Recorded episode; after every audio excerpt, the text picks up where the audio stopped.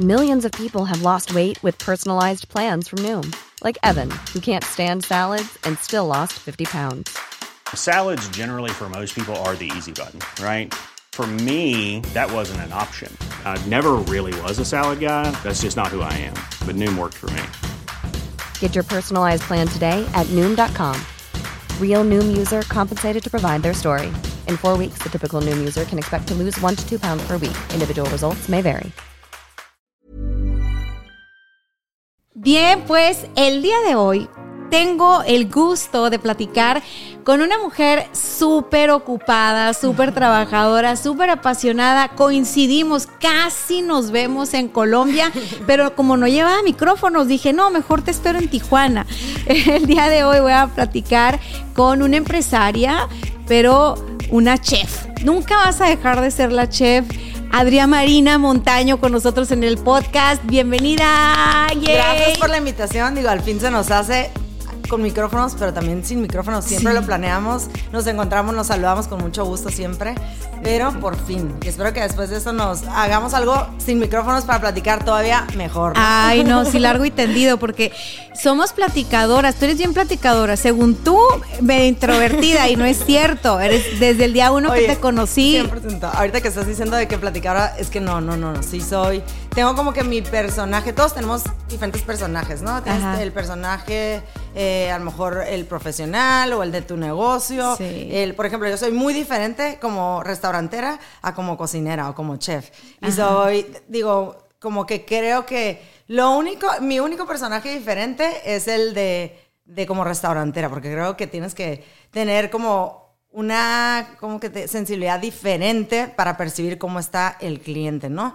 Pero ahí me voy, me voy como un poquito más de que después dices, bueno, también tienes que tratar como clientes a todos, ¿no? Así, desde el mesero, la persona de administración, el, el lavalosa, o sea, todos son tus clientes. Entonces, como que el estar en contacto directo con el cliente me despertó esa sensibilidad para entender que todos son tus clientes, ¿no? Sí, es que son facetas. Más que personalidades, son facetas. Y es como si vas a misa, no vas a estar gritando y cantando y así. O sea, estás ahí, estás en donde estás. Y, y, ajá, la restaurantera es una, la que está en cocina es otra. Sin embargo, el liderazgo siempre te lo he notado. O sea, yo he ido a tu restaurante y cuando te veo en la cocina, muy en tu papel, concentrada. O sea, estás seria. en tu rollo, pero, pero se nota que estás haciendo tu arte, ¿sabes? No te ves en un mood de estrés. O sea, yo tengo muchos amigos que están en este rollo y pues a ti yo te he visto disfrutar detrás de la barra. Eh, cuando hay estás, días, hay de todo. Cuando está, digo, no voy diario, o sea, no, no te puedo decir que siempre está de buenas, pues, pero me ha tocado verte que lo disfrutas, me ha tocado verte eh, cuando estás afuera atendiendo a las mesas, parece tu cumpleaños, Adria, o sea, llegas y saludas y no sé qué, y la fregada de la gente te platica. Y esa, es, eso que veo en el restaurante, cuando me ha tocado verlo, es lindo porque yo te conocí así cuando tenías tus camioncitos, ¿sí? O sea, cuando llegué un día telefónica, mi mamá nos presentó y no sé qué, y, y tú en plática cerrada, o sea, ¿sabes? Me, así hicimos en Sonora, plática cerrada, es como, como que ahí ve, y yo decía, ahí tiene el negocio y otras mesas, pero ella estaba en mesa por mesa, plática y plática y bien a gusto, y desde la primera vez me quedé con esa idea de que eres una mujer muy abierta, porque los temas que platicamos, que no los voy a tocar hoy porque no vamos a hablar de eso, lo que platicamos ese día, eh, yo dije, wow, es raro encontrarme gente como yo que hable de todo, ¿sí? O sea, siempre fui como la rarita o la incómoda porque era, no, no, es que, o sea, la gente tiene que pasar mucho tiempo para que entonces puedas platicar. Y yo decía, no, ¿qué tal que no lo vuelvo a ver? O sea, y yo soy como soy en donde ande.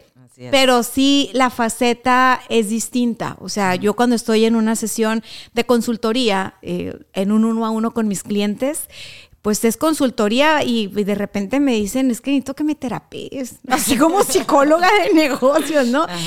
Pero cuando estoy en un escenario dando una conferencia, no, o sea, es mi concierto, o sea, y mi personalidad sí, sí se torna distinta, ¿no? O sea, no, no sé yo si personalidad o faceta o alter ego o qué, pero eres tú en una versión que, que disfrutas mucho. Disfruto. Sí, yo creo que lo más importante y que está súper dicho es disfrutar lo que haces y ser consciente de. Eh, por ejemplo, hablando del tema de cocina, me encanta estar en cocina y es mi, mi, pasión. Ahorita estoy haciendo muchas otras cosas que son pasiones que no sabía que existían, ¿no? Eh, disfruto mucho estar en cocina, a veces ya no es lo que haces tanto porque tienes otras cosas que hacer, ¿no? Como manejar el restaurante, la administración, eh, el equipo, que es muy importante, y cositas que te van saliendo a, a, la par, ¿no? Sobre todo marcas, eh, lo del programa de televisión y cositas así que lo más importante creo que siempre es como la relación de cómo te lleves con tus clientes. Y lo que repito y digo es, tu cliente es desde un colaborador o alguien que trabaja para ti. Si sabes lo que es importante para él, creo que ahí tienes la clave, ¿no? Y pues digo, muchas veces digo, yo tengo 60 colaboradores, a veces no puedo saberme el nombre de la esposa o el esposo o el hijo de cada uno, ¿no? Pero cuando yo estaba tiempo completo en el restaurante, por ejemplo, sí me lo sabía. Sabía que era especial e importante para cada uno. sí, es. que sabes que siempre has tenido este rollo de anfitriona, porque después yo regresé a, Telefónica, ¿no? Y llevaba a mis amigas y yo no sé cuántas reuniones llegué a hacer por allá.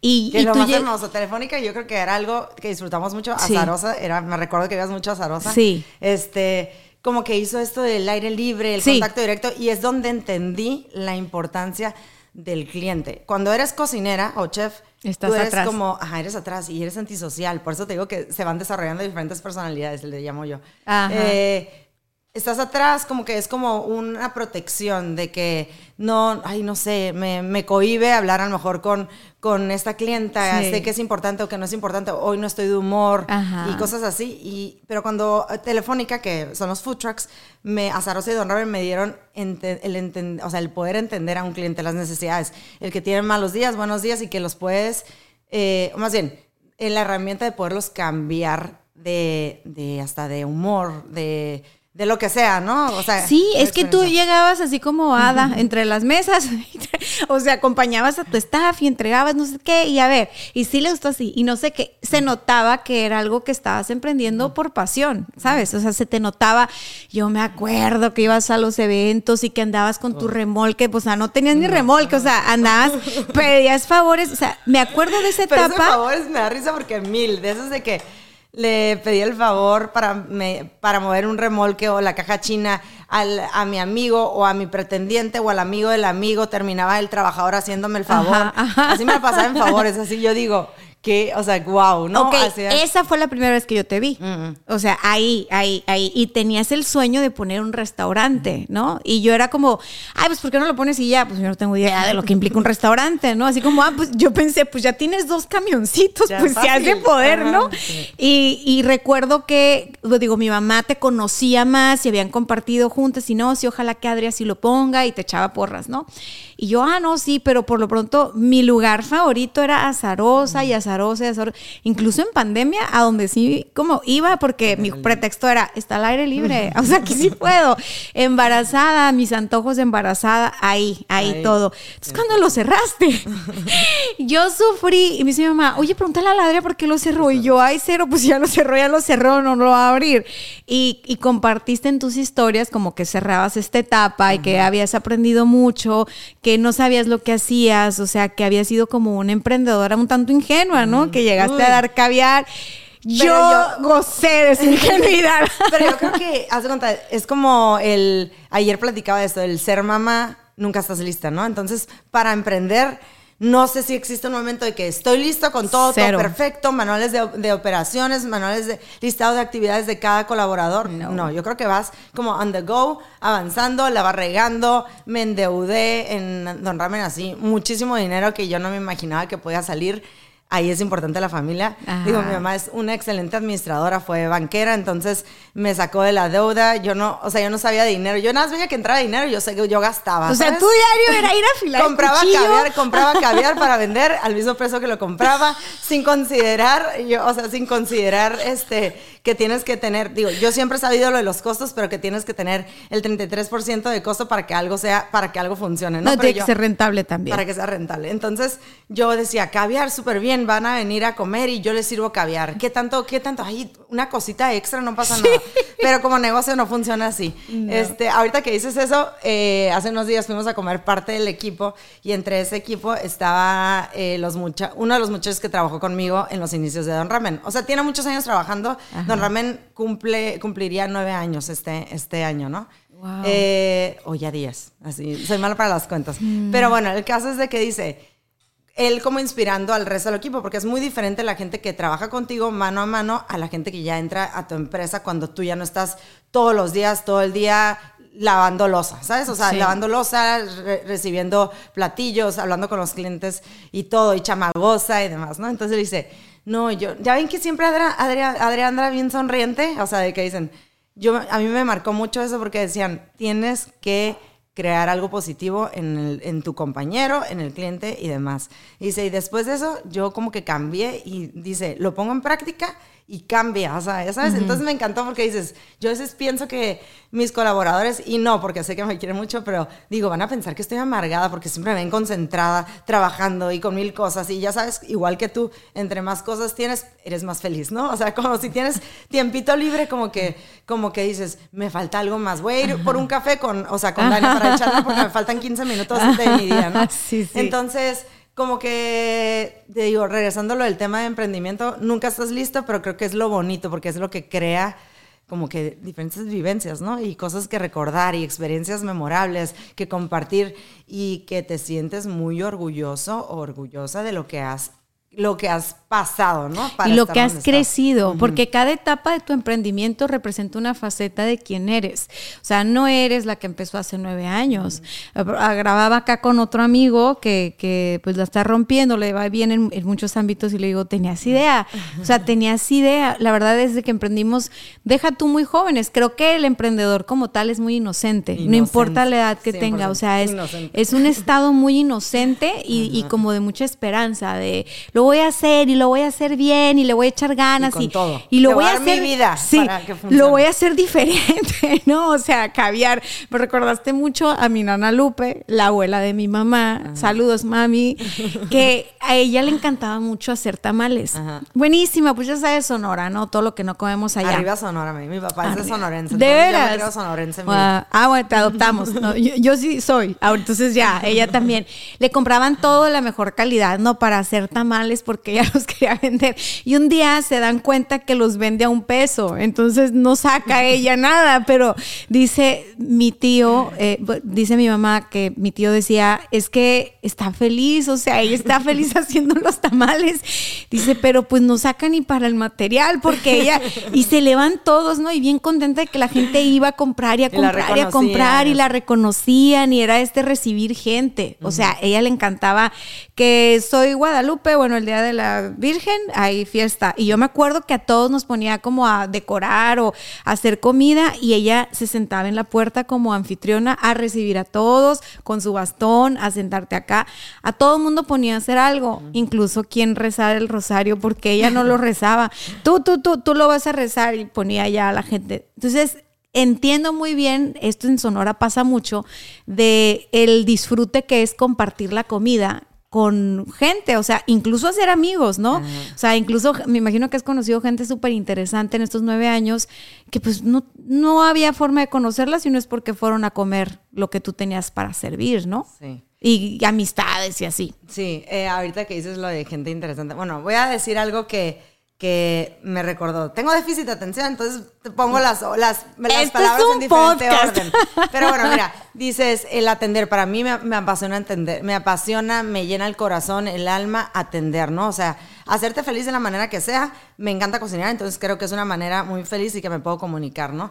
Pero ahorita que hice, que hice lo, el programa, uno de, la- de las celebridades dijo, ahora entiendo lo difícil que es un mesero, cómo valoro el trabajo, es, o sea, es un esfuerzo atender. Y yo así, en lo que estaba diciendo eso, yo decía, es que no es esfuerzo, para nosotros es un honor, para nosotros es, así como para él seguramente entretener, para nosotros es un honor y es algo súper gratificante atender, que nos permitan atender, ¿no? O sea, y yo sí creo que es muy diferente el servicio y servir. Ser servi- ser- dar servicio y servir es diferente, pero a mí como sea lo que sea, puedo ir en el carro, en el semáforo y poder como atender de cierta manera a quien se acerca a tu ventana, desde a tu familia, a tu mamá, a un amigo en tu casa, este, o alguien del restaurante, ¿no? Atender, eso es súper importante.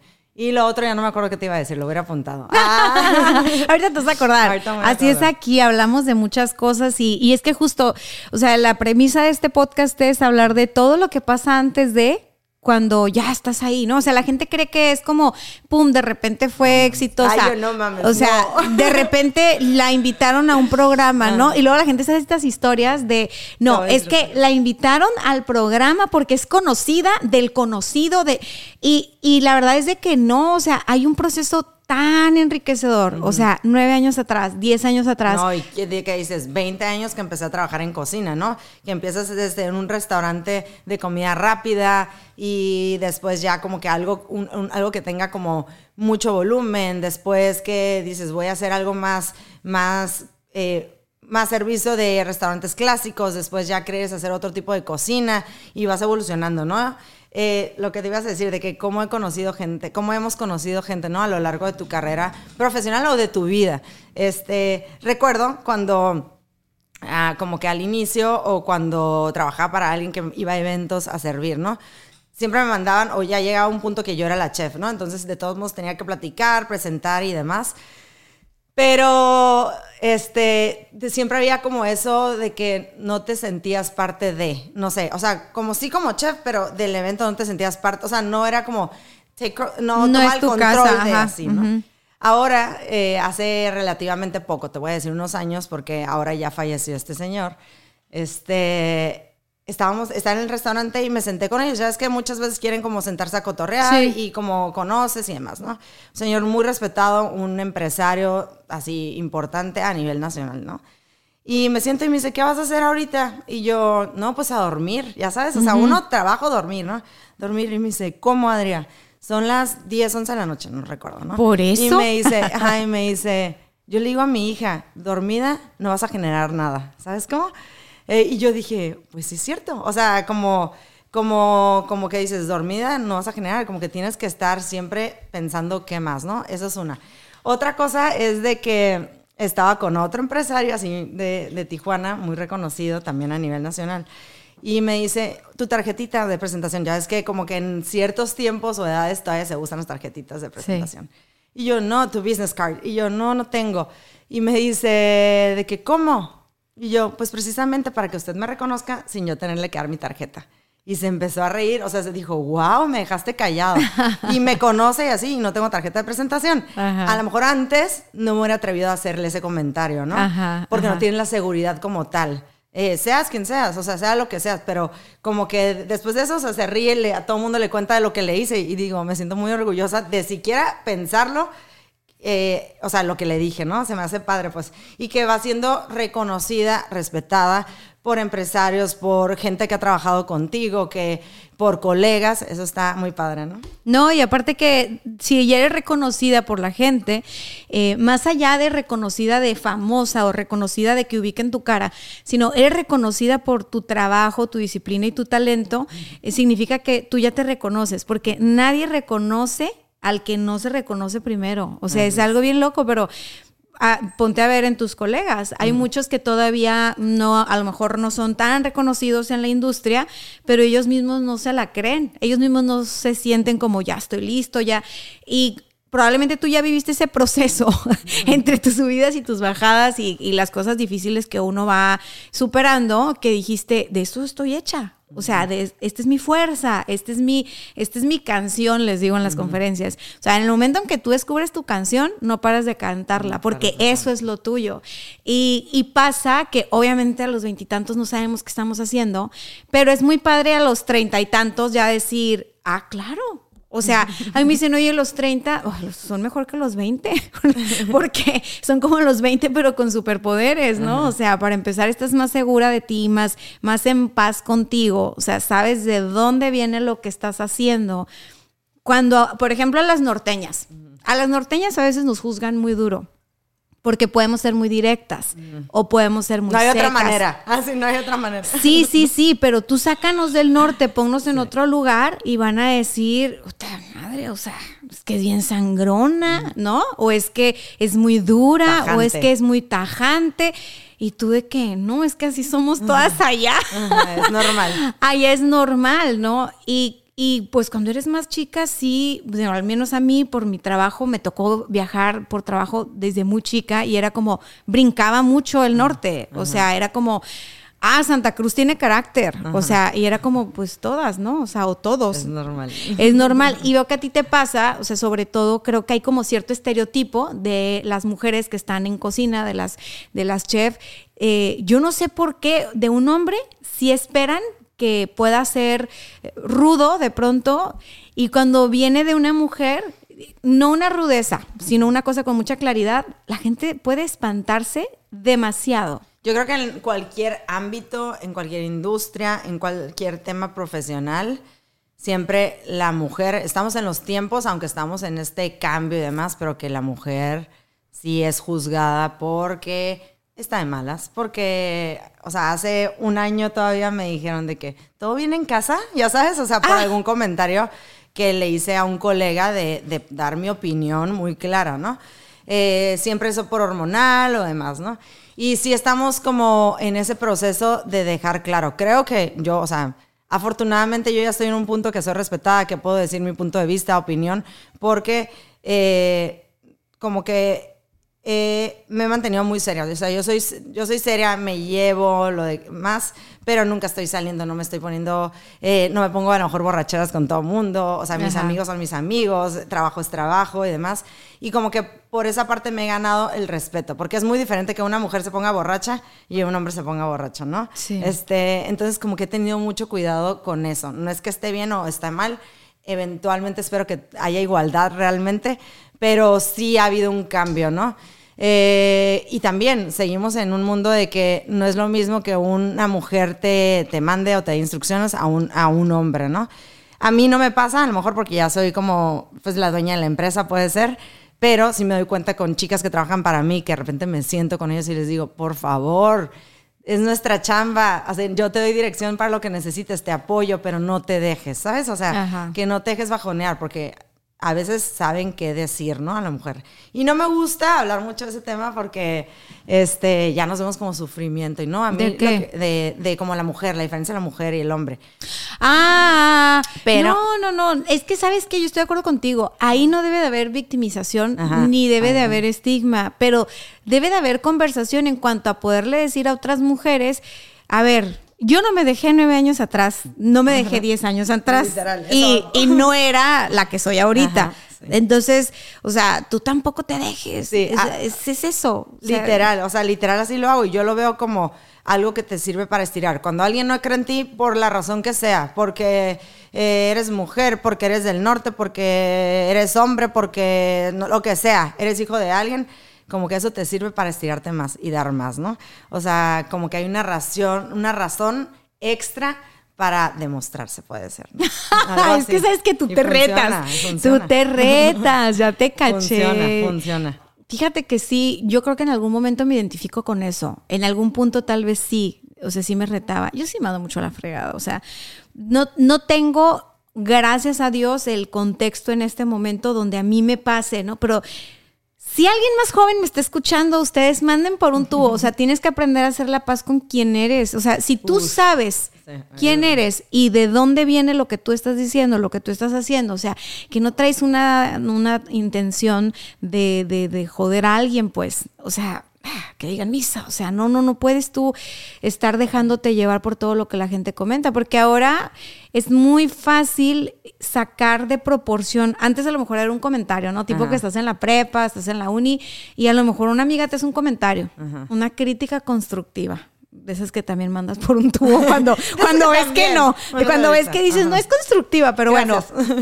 Ok, ahora eso viene a lo mejor de muchos lados, viene de gente desconocida o de gente malintencionada, que es como nada más el, el, el ver, te voy a picar a ver qué sale, ¿no? Porque estoy aburrido, o sea, eso existe.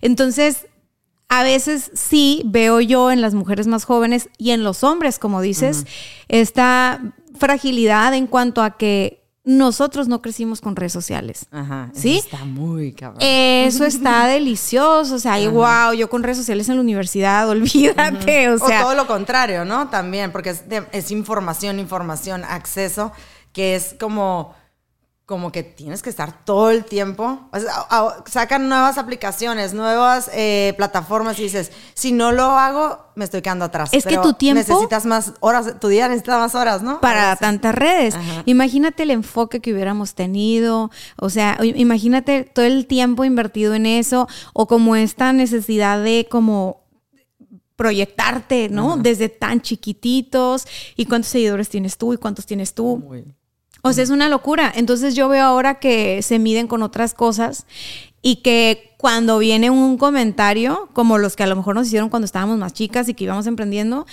yo sí veo que se lo toman bien diferente ahora. Y yo sí, yo sí siento, y en cada espacio o a donde yo voy, sí siento la necesidad de decirles, "Tú, haz la paz contigo. Mira, lo más importante, creo yo, de verdad, es ser congruente contigo.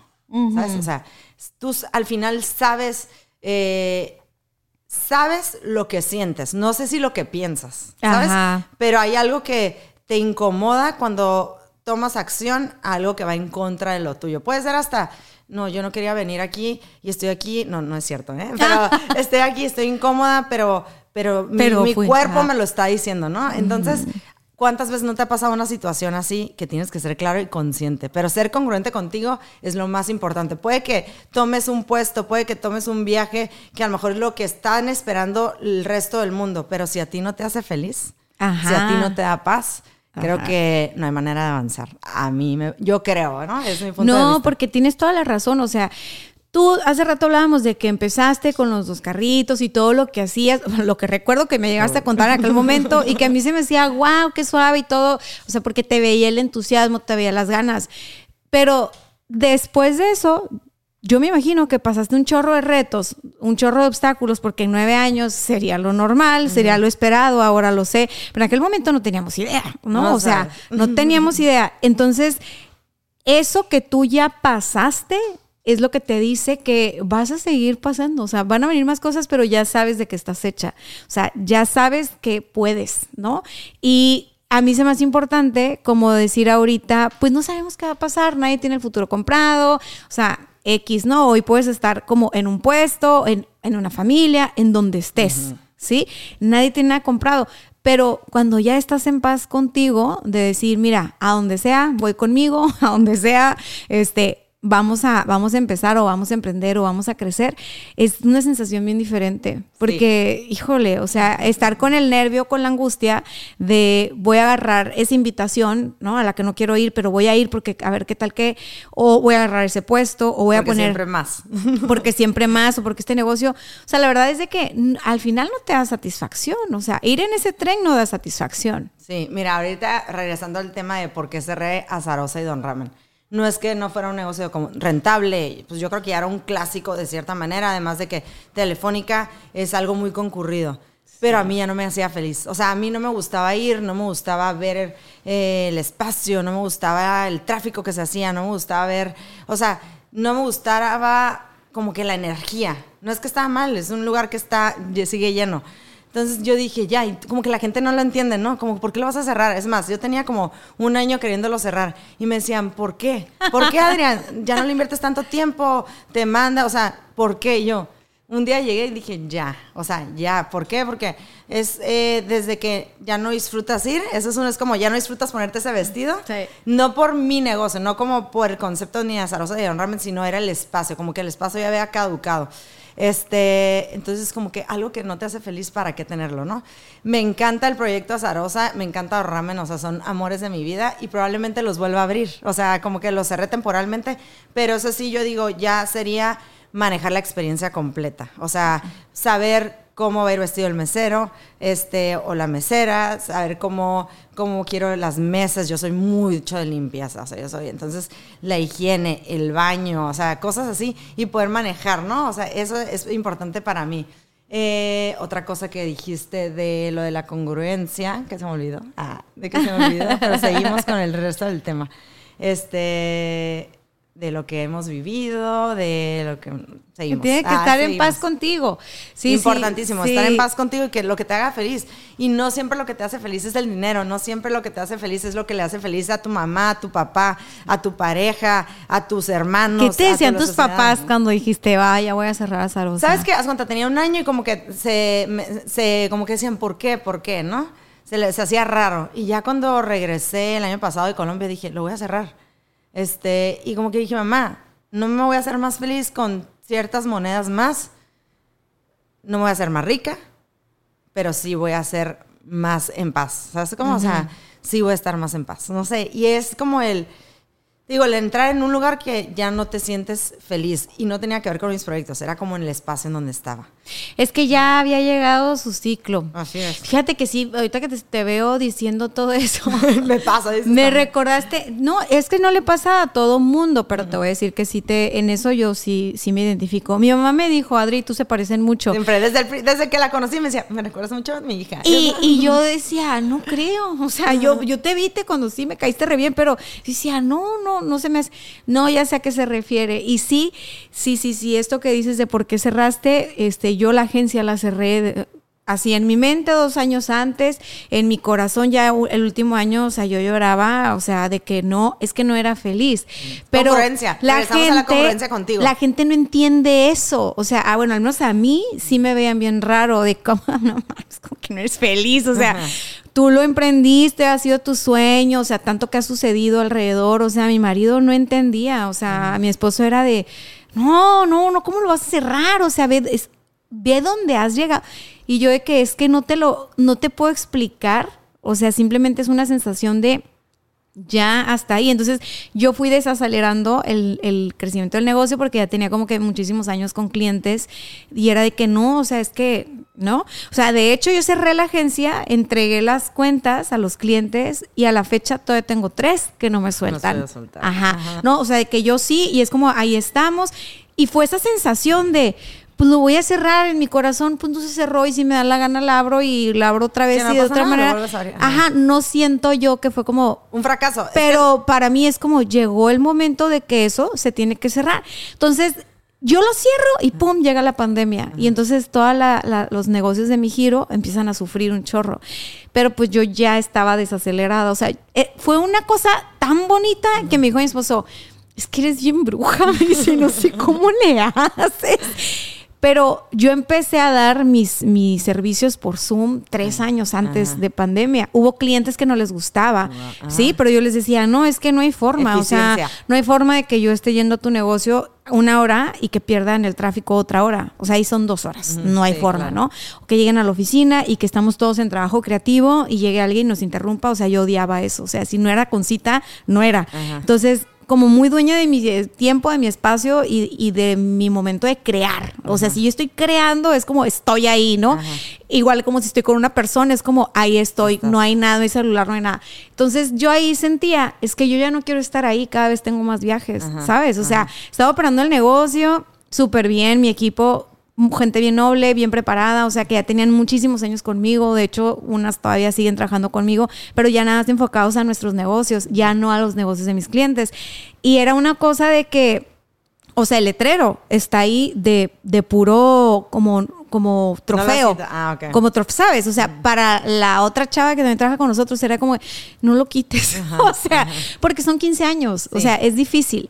Pero tú sabes lo que toca cuando toca y tienes que honrar ese sentimiento. O Congruencia sea, ajá. Pero es lo que te digo, a lo mejor la gente, y siempre se pregunta la gente, como fue un fracaso, no te iba bien, para mí no fue un fracaso. O sea, lo ven como si hubiera sido que no te iba bien en números y por eso lo cerraste, porque no entienden. Y para mí fue un logro cerrarlo. ¿Sí me entiendes? Así como fue un logro abrirlo. Fue un logro cerrarlo, porque era algo, sí. llega al punto, tú me has de entender, es como... No sé si estés en esa etapa porque ya tienes familia, pero es como no sabes qué decir que no al trabajo ni al crecimiento. Entonces, sí, más, más, más, más, más, sí, más. Todo así. Me hablan para un evento domingo a la una de la mañana. Sí, ¿me entiendes? O sea, este, tienes que viajar mañana.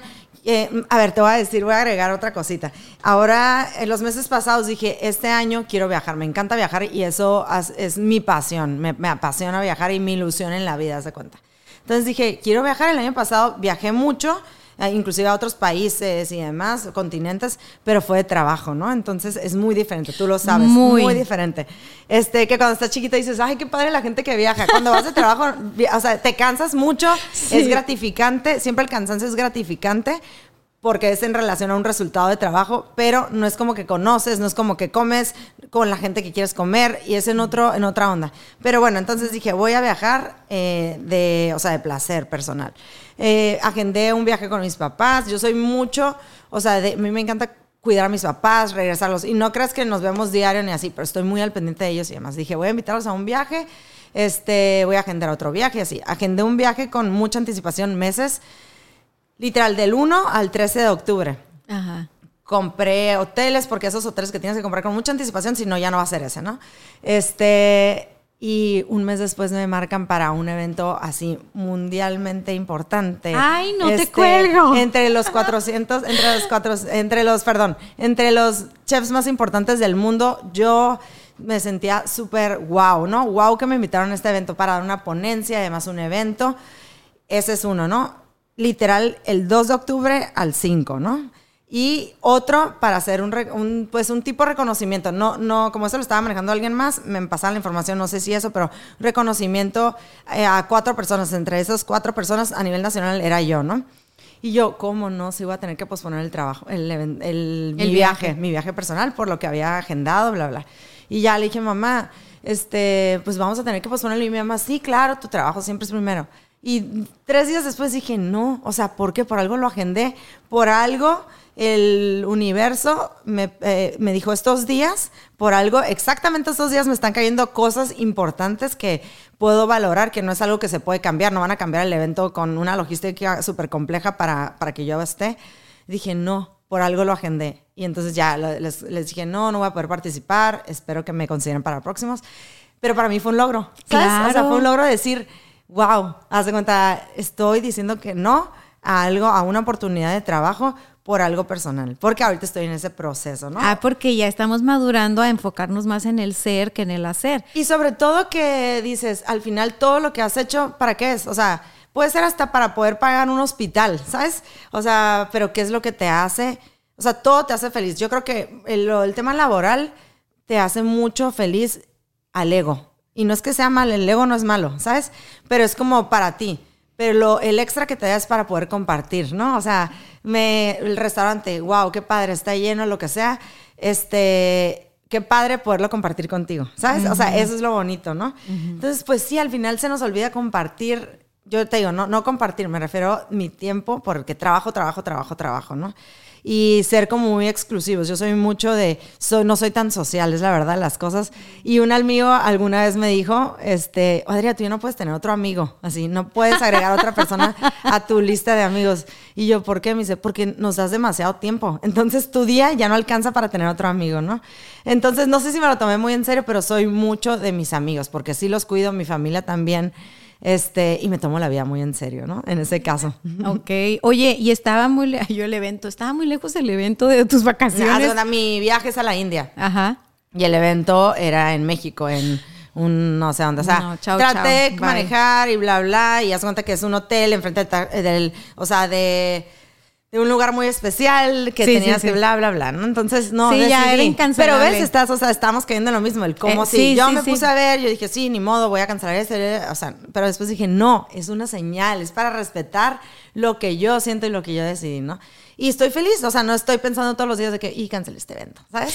No, no, no, porque te digo que es otra etapa. es- estamos, estamos más enfocadas, o de- creo yo que tiene que ver con un proceso de madurez en, en ser. O sea, como que en los 20 sí, al menos yo, voy a hablar de mí, no de todas las demás, ni de todos los demás, pero en los 20 yo sí estuve muy enfocada en hacer, hacer, hacer, hacer, hacer, hacer, hacer, mu- mucho crecimiento, este, súper entrona, voraz, o sea, así, ¿no?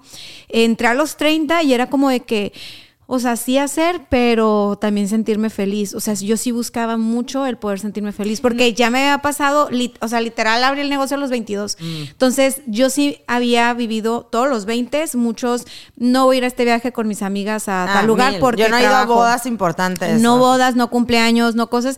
Y como que en ese momento no me pesaba tanto. Mm, Cuando Así se es. sumó en el tiempo, fue como de que, güey, es que ¿para qué trabajas tanto? O sea, no estás viviendo porque eres como trabajo, trabajo, trabajo. Y tu gente se acostumbra, o sea, la gente que te quiere súper noble se acostumbra y es como que, y ya sabemos que no, pero no, sé qué. Yo les decía, nunca me dejen de invitar porque un día voy a poder. O sea, era como, por favor, o sea, no se olviden de mí, es de que cuando yo veo a un amigo es como si no lo hubiera dejado de ver. O sea, Ah, así. sí, yo también soy súper Literal, pero para la gente eso es bien raro, porque todo el mundo piensa que tengo mucho sin verte y, y cómo eh, sigues siendo tú. Y es como, es que para mí la gente es importante. Importante, para mí importante. O sea, los amigos, de que me fui con unas amigas a Vallarta a la despedida soltera de una, pero amigas de que desde el kinder. Entonces, pues yo las dejé de ver a todas hace mucho y, y ya, pues ya así entrados de que día dos, ¿no? Trago coqueto en la alberca y voltea a una y me dice, la neta, yo pensé que ibas a ser súper mamona. O sea, y yo de que, "Ah, por. No, pues porque te vemos que viajas mucho y que trabajas mucho y que mucha red social y que no sé qué. Entonces, ni al caso eres la misma Ania de toda la vida. Y yo como que sentí bonito, pero sentí feo, porque dije, le dediqué tanto tiempo a nada más como hacer y trabajar y generar, que claro, uno paga el precio de todo. No me arrepiento de nada. No me arrepiento. o sea, no me arrepiento de nada, pero sí me dio el aprendizaje de cuando yo entré a mis 30, no sé, por ahí de los 32, 33, empecé de, no, no soy solo trabajo. No nací solo para trabajar, yo nací para disfrutar, yo nací para crear, nací para crecer. Y ahora como no soy solo trabajo, me convertí en mamá. Ajá. Y ahorita el rollo que traigo a los 37 es, no solo soy mamá. Regresando. También soy trabajo, también no sé qué. No, no, también soy mujer y puedo estar en paz. A mí me cuesta mucho trabajo estar en paz. O sea, sí mi reto es de que sentirme tranquila si estoy un día haciendo nada y no sentir culpa Sí, de no, estar. yo tengo ese tema, yo no sé descansar y estoy trabajando exactamente en no sentir culpa por eh, descansar o no estar trabajando en el negocio, ¿no? Eh, no, no, yo no estoy diciendo que fui infeliz porque nunca he sido feliz, siempre lo he disfrutado y te digo, es súper gratificante hasta cansarte, ¿no? Es como, recuerdo que hacía un evento, empezaba a las 6 de la mañana y terminaba a las 4 de la mañana del día siguiente porque hacía 3, 4 eventos en el mismo día y, y al otro día dormía dos horas y decía, qué rico tengo ese rush, o sea, necesito otro, voy al otro evento, o sea, como que es diferente y van cambiando las cosas, ¿no? Pero ¿qué sientes cuando tú estás ahí? O sea, por ejemplo, ¿qué sentías en los eventos? O sea, tú eres como, no sé, como si es un concierto y eres el DJ y, o sea, ¿qué sientes? ¿Sabes que ¿Sabes que ahora que estoy, eh, que convivo como con gente que se dedica a hacer conciertos, yo digo, es que es exactamente lo mismo. O sea, ¿Ah, cuando sí? ellos están enfrente a un público, haciendo lo que les gusta y siendo, o sea, como imagínate que valoran lo que les gusta, que a ellos les apasiona y que les emociona y a la otra gente el resultado de eso les gusta, como que digo, es lo mismo, es lo, es lo todo, es como cuando tú presentabas un proyecto y que tu cliente quedaba contento o que tenías, obtenías los resultados que proyectabas o No, aún cállate, o sea, o ganar superabas tus expectativas, es como, o sea, no sé, es algo Sí, que sientes es que no puedes triunfo. explicar, ¿no? Y es Ajá. como, es un triunfo, pero es algo que no puedes explicar y que quieres más y más y más. Es una droga, es la Sí verdad de las cosas. Es que es como adrenalina y muchas cosas. droga. Yo así como de que dar una conferencia, ver a la gente y ver que me está siguiendo el rollo, me está entendiendo y luego que los empiezo a hacer reír cuando yo no soy comediante. O sea, voy a lo que voy, pero que me empiezo a reír con ellos y que te aplauden, te juro que es como si fueras un artista. O sea, se siente Pues una cosa que, bien loca. sí. Y, y quieres más, sales pensando, ¿cuándo, ¿cuándo otra? O sea, ¿cuándo otra? ¿Y si la hago yo? ¿Y si yo hago el evento? O sea, así de loca, de lo fuerte que se siente conectar con la, gente. totalmente. A mí me encanta. Hace unos días eh, alguien también me preguntó, ¿cuál es tu misión en la vida, no? Yo creo que van cambiando. O sea, Sí. no sé, o sea, no sé qué hubiera contestado, no sé si lo contesté hace 20 años, pero es inspirar. Así, a mí lo que me llena es inspirar. Y puede ser a, te digo, a quien sea. O sea, tener una plática, inspirar, inspirar a sonreír, inspirar a cocinar, inspirar a ser buena hija, inspirar lo que sea, ¿no? Yo creo que eso de inspirar es como cuando das una plática con los colaboradores. A mí me gusta mucho salir, invitarlos a comer mesas de cinco, mesas de cuatro, porque creo que conectas un poquito más, que si das Ah. una plática a todos, ¿no? Y, me, y conecto muchísimo conmigo. O sea, deja tú con ellos, conmigo. Y me siento así como hasta, como, como ilum- que ilumino pero porque estoy conectada conmigo. O sea, la Ajá. forma en que platicas y, y que todos escuchan, tenemos conversaciones. Creo que inspirar para mí es muy importante, ¿no? Como tener la atención por las razones correctas, le digo yo. Está Ajá. bonito, Pero ¿eh? es la atención, pero lo que te digo es como a lo mejor me termina inspirando la persona con la que estoy inspirando. Que ¿no? es la conexión que es se la hace. conexión. Es que cuando conecta algo, y eso es en todo, en la chamba, en el amor, en las relaciones de amistad, cuando conectas es algo mágico, ¿no? Sí, sí está muy Mágico. perro y por eso puedes sentir cuando ya es momento de terminar algo. O sea, porque por ejemplo, cuando igual cerraste tu negocio, cerré el mío, me pasó esa, ese cuestionamiento de pues que te va mal y pues no, todo lo contrario, ¿no?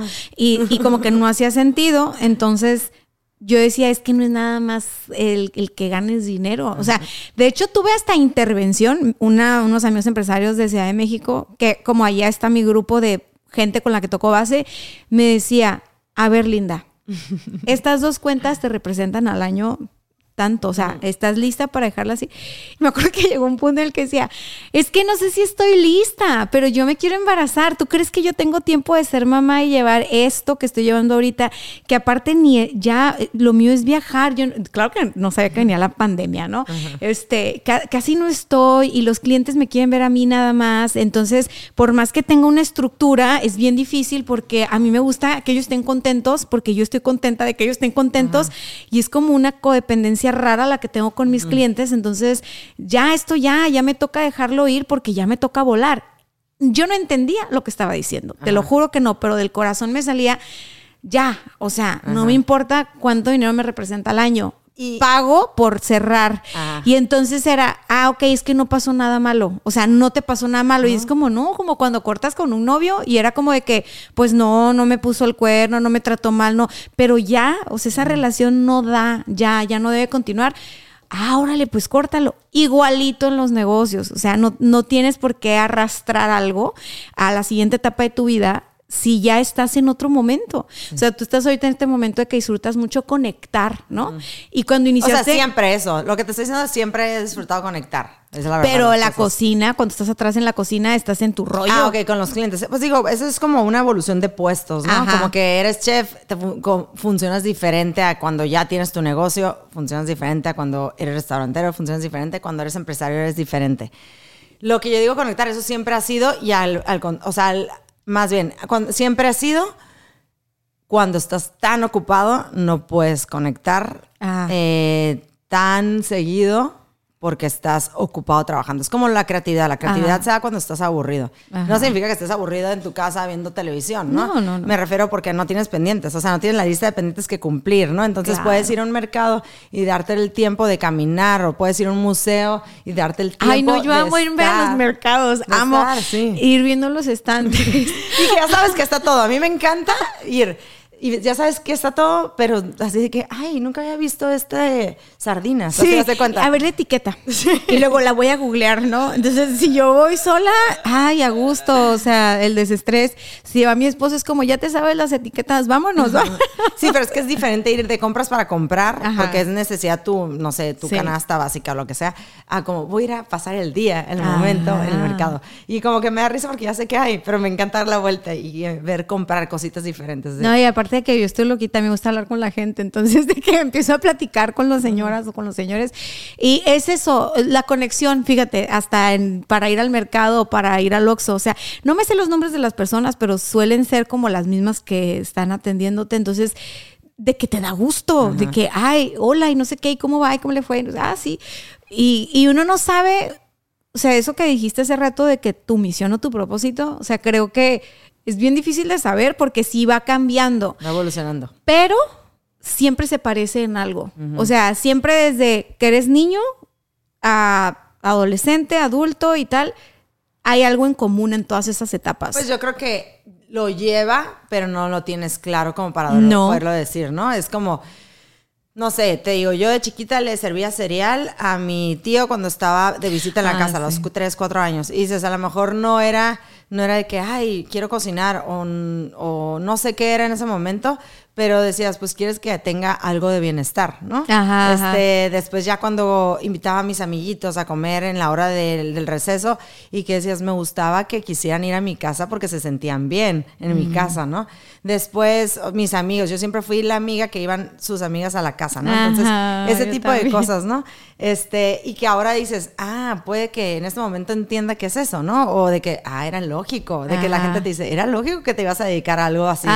Atención al cliente ajá. Porque desde chiquita hacías esto, ¿no? O sea, No, y fíjate que está súper ligado, digo, no le estudiaste como tal, a lo mejor ese es como mi campo, pero a las ventas, o sea, eres buenísima para vender porque eres muy natural, o sea, porque tiene que ver con el servicio, tiene que ver con la comunicación, con el conectar, con saber que, ah, como que trae cara que se le antoja tal cosa. como que tiene que haber algo de psicología. Yo siempre les digo a los Mucha. meseros, a los que están al frente, les digo, tienen que ser psicólogos, porque hay veces que vas a una, a una comida no quieres que te interrumpan. Ay, no, plan. eh, Tijuana muy mal, muy mal los restaurantes que están haciendo eso de que eh, tienes dos horas porque no sé qué, no, no, sé qué. deja tú que te Fatal. expliquen, que te expliquen el platillo, menú degustación, güey, nada, más vine a comer, quiero compartir.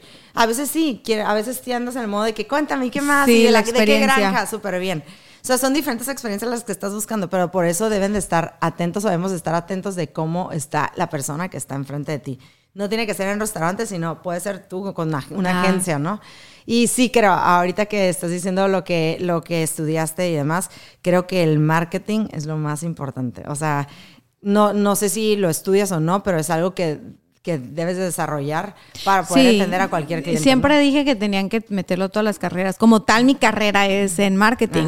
Y, y me gustó porque incluía un montón de carreras que eran mis opciones. Ajá. O sea, en marketing me dieron psicología, me dieron comunicación, me dieron derecho, me dieron como que lo que había en las facultades que me llamaba la atención, todo lo llevaba marketing. Entonces, y enfocado al desarrollo de empresa y negocio, me fui por ahí. Pero es una carrera muy noble porque tiene que ver un montón, o sea, lo puedes ver desde dos perspectivas, ¿no? Dicen como para generar y vender y eh, impulsar el consumismo. Pero realmente, o sea, por más marketing que hagas, cuando un negocio no hace las cosas bien, el marketing es como una lupa que expande lo que hay. Entonces, pues sí, haz marketing, te va a ir la gente, pero si tu negocio por dentro está desfondado, la gente no va a regresar o la gente va a hablar de la mala experiencia o de tal. O sea, no marketing no es garantía de éxito, es garantía de que vas a tener más de lo que ya hay. Entonces, pasa lo mismo con el dinero. O sea, dicen, oh, es que el dinero cambió a la gente. No, así era ya. O sea, Ah, hay mucha gente con dinero que es súper mala onda, pero también sin dinero era mala onda. Sí, sí. O gente que sin dinero era buena onda y tiene mucho O dinero poder. y sigue siendo buena onda. Ajá.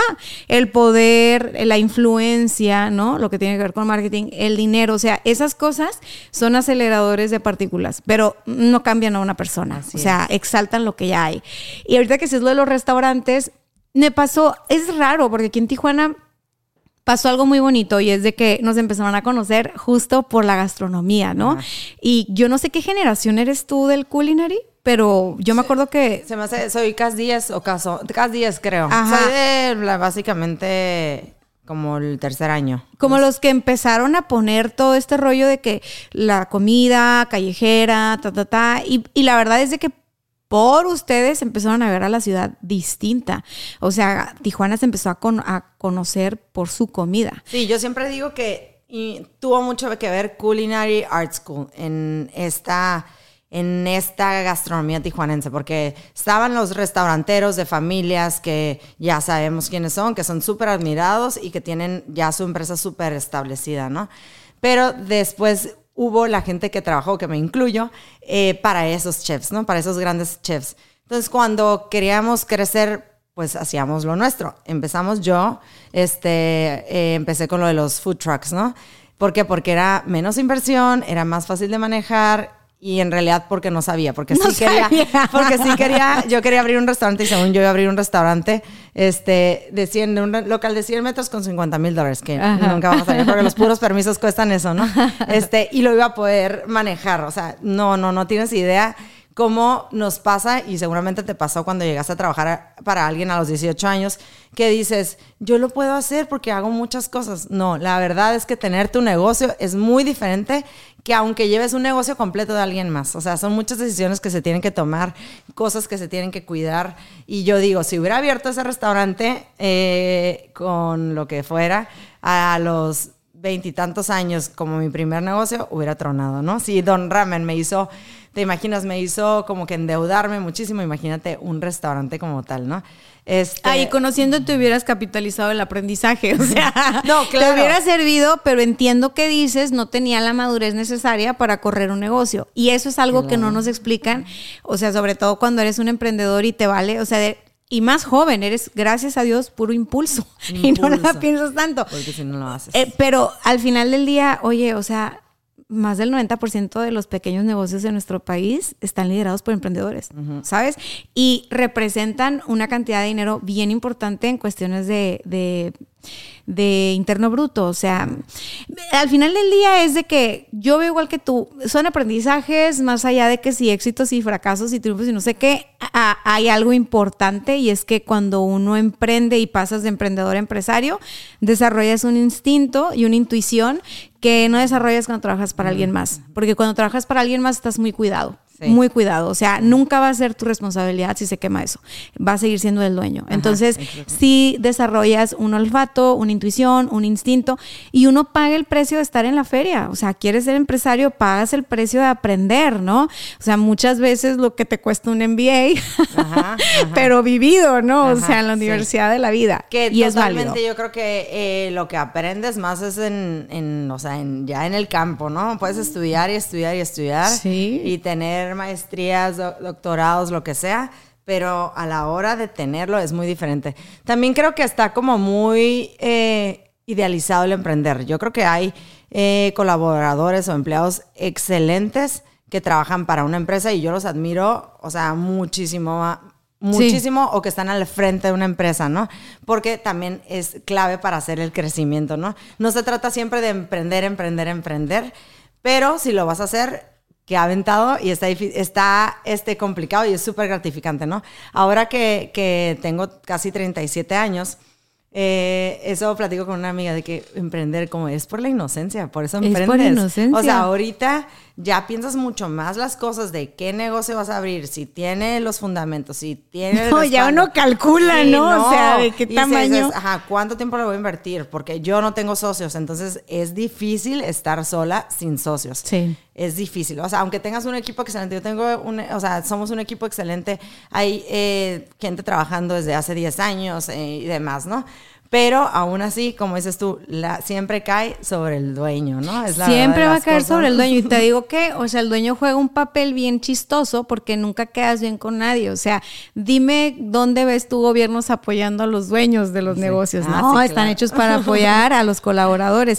Dime dónde hay colaboradores que estén diciendo, o sea, estamos viviendo un tiempo bien raro a nivel de cultura laboral. ¿Por qué? Porque yo también respeto mucho a cuando la gente dice, yo no quiero emprender, yo no quiero poner un negocio, ese que sea problema de alguien más. Yo digo, que inteligente eres, tú sabes cuál es tu vocación. O sea, tienes que saber cuál es tu vocación y qué es lo que a ti te gusta, porque ahí vas a brillar. Entonces hay gente que logra brillar siendo el líder de algo en el negocio de alguien y esa persona sí tiene vida. A lo mejor los dueños a veces no tenemos, vida, a lo mejor a veces tenemos que estar negociando la agenda o peleándonos con nosotras mismas para decir, no, esto es descanso, esto es descanso. Y hay colaboradores que, güey, no batallan nada. O sea, ellos dicen 5 de la tarde, bye. O sea, ya. Y qué bonito también, porque se necesita de todo y de todo aprendemos. Sin embargo, hoy está como bien raro porque está polarizado el mundo y viene a polarizarse también todo este tema de los negocios y de la fuerza laboral, ¿no? Entonces de repente ya cosas que cuando yo me gradué, ¿no? O cuando yo era trabajaba en la universidad y trabajaba en los negocios de alguien más porque no sé, tipo yo quería saber yo dije, voy a poner una cafetería. Ah, pues fui y me metí a trabajar en una cafetería para ver cómo operaba. Que eso está excelente, ¿no? Pero era estudiante. O sea, entonces era como, ya me desencanté. Dije, no, yo no quiero poner una cafetería. y así estuve yendo por muchos negocios. Yo jamás me sentí menos porque yo trabajaba para alguien, ¿sabes? Para mí era como, soy una esponja a aprender, o sea, así. No, es más, para mí representar el nombre de alguien más tiene mucho más peso. O sea, para mí es muy fácil ser yo, ¿sabes? Es muy fácil hablar como hablo, eh, no tener el personaje, no trabajar con una marca. Eso, eso es fácil. Qué complicado es ser tú. Eres No, tú. Tú no tienes que hacer nada más. Ser tú. Trabajar para alguien, mis respetos. O sea, yo recuerdo que cuando representaba el nombre de alguien más me ponía súper nerviosa, era súper estricta. Era, yo trabajaba en, o sea, con tu jefa de cocina y así los traía marcando el paso porque estábamos representando, mi nombre, o sea, yo estaba representando el nombre de alguien más. Ahorita soy a lo mejor más relajada de que, bueno, puede pasar esto porque yo sé que lo voy a resolver, ¿no? O sea, Ah, no sé. cae no en ti, ya. Ajá, cae en mí. Entonces, no, para mí todo lo contrario. Yo admiro mucho a la gente que decide trabajar para una empresa más. Eh, yo creo que hay emprendimientos, ¿no? Y si es muy sencillo, yo lo hice. Este, no, no es muy sencillo, pero yo lo hice, trabajar, empecé a hacer pasteles para un cine y me iba súper bien económicamente, pero pues usaba el gas de mi casa, Ah. eh, usaba la gasolina. De tus dices- papás. porque dices, paso por ahí, pues ya deja la gasolina, pero no lo metes como un gasto, ni tienes gastos fijos y demás. Claro. Entonces, aunque tú le pagues ahí un porcentaje o algo así, porque según tú no funciona así. O sea, un negocio es difícil manejarlo. Colaboradores que están conmigo han abierto sus negocios, eh, los cierran por alguna situación y regresan y dicen, es que ahora ya entendemos. O sea, es entre o no entre una persona, este, tienes que pagar las cosas, tienes que pagar los sueldos, tienes que lo que sea, ¿no? Y automáticamente no es lo mismo ser cantinero que ser borracho. O sea, cuando te pones ya en los zapatos de. o sea, yo también tengo que a la fecha trabajaron conmigo por muchos años y seguimos en contacto. Y, y so- es que yo no sé si te pasa, pero con toda la gente que he trabajado hago familia. Ajá. O sea, pero para siempre, por años, ¿no? Entonces, uno de ellos me dijo: Es que yo quería saber lo que era tomar las decisiones. Y yo sabía que siempre, si estaba contigo, tú eras la que iba a responder. o sea, yo sabía que yo me podía equivocar o algo y que tú ibas a salir a flote. Entonces me dice, "Ah, ya pasaron años de eso, tienes un negocio, va muy bien. Yo le digo, vas a llegar lejos, o sea, no le aflojes, ¿no? No te asustes. O sea, que se pone difícil, le vas a encontrar como, no aflojes.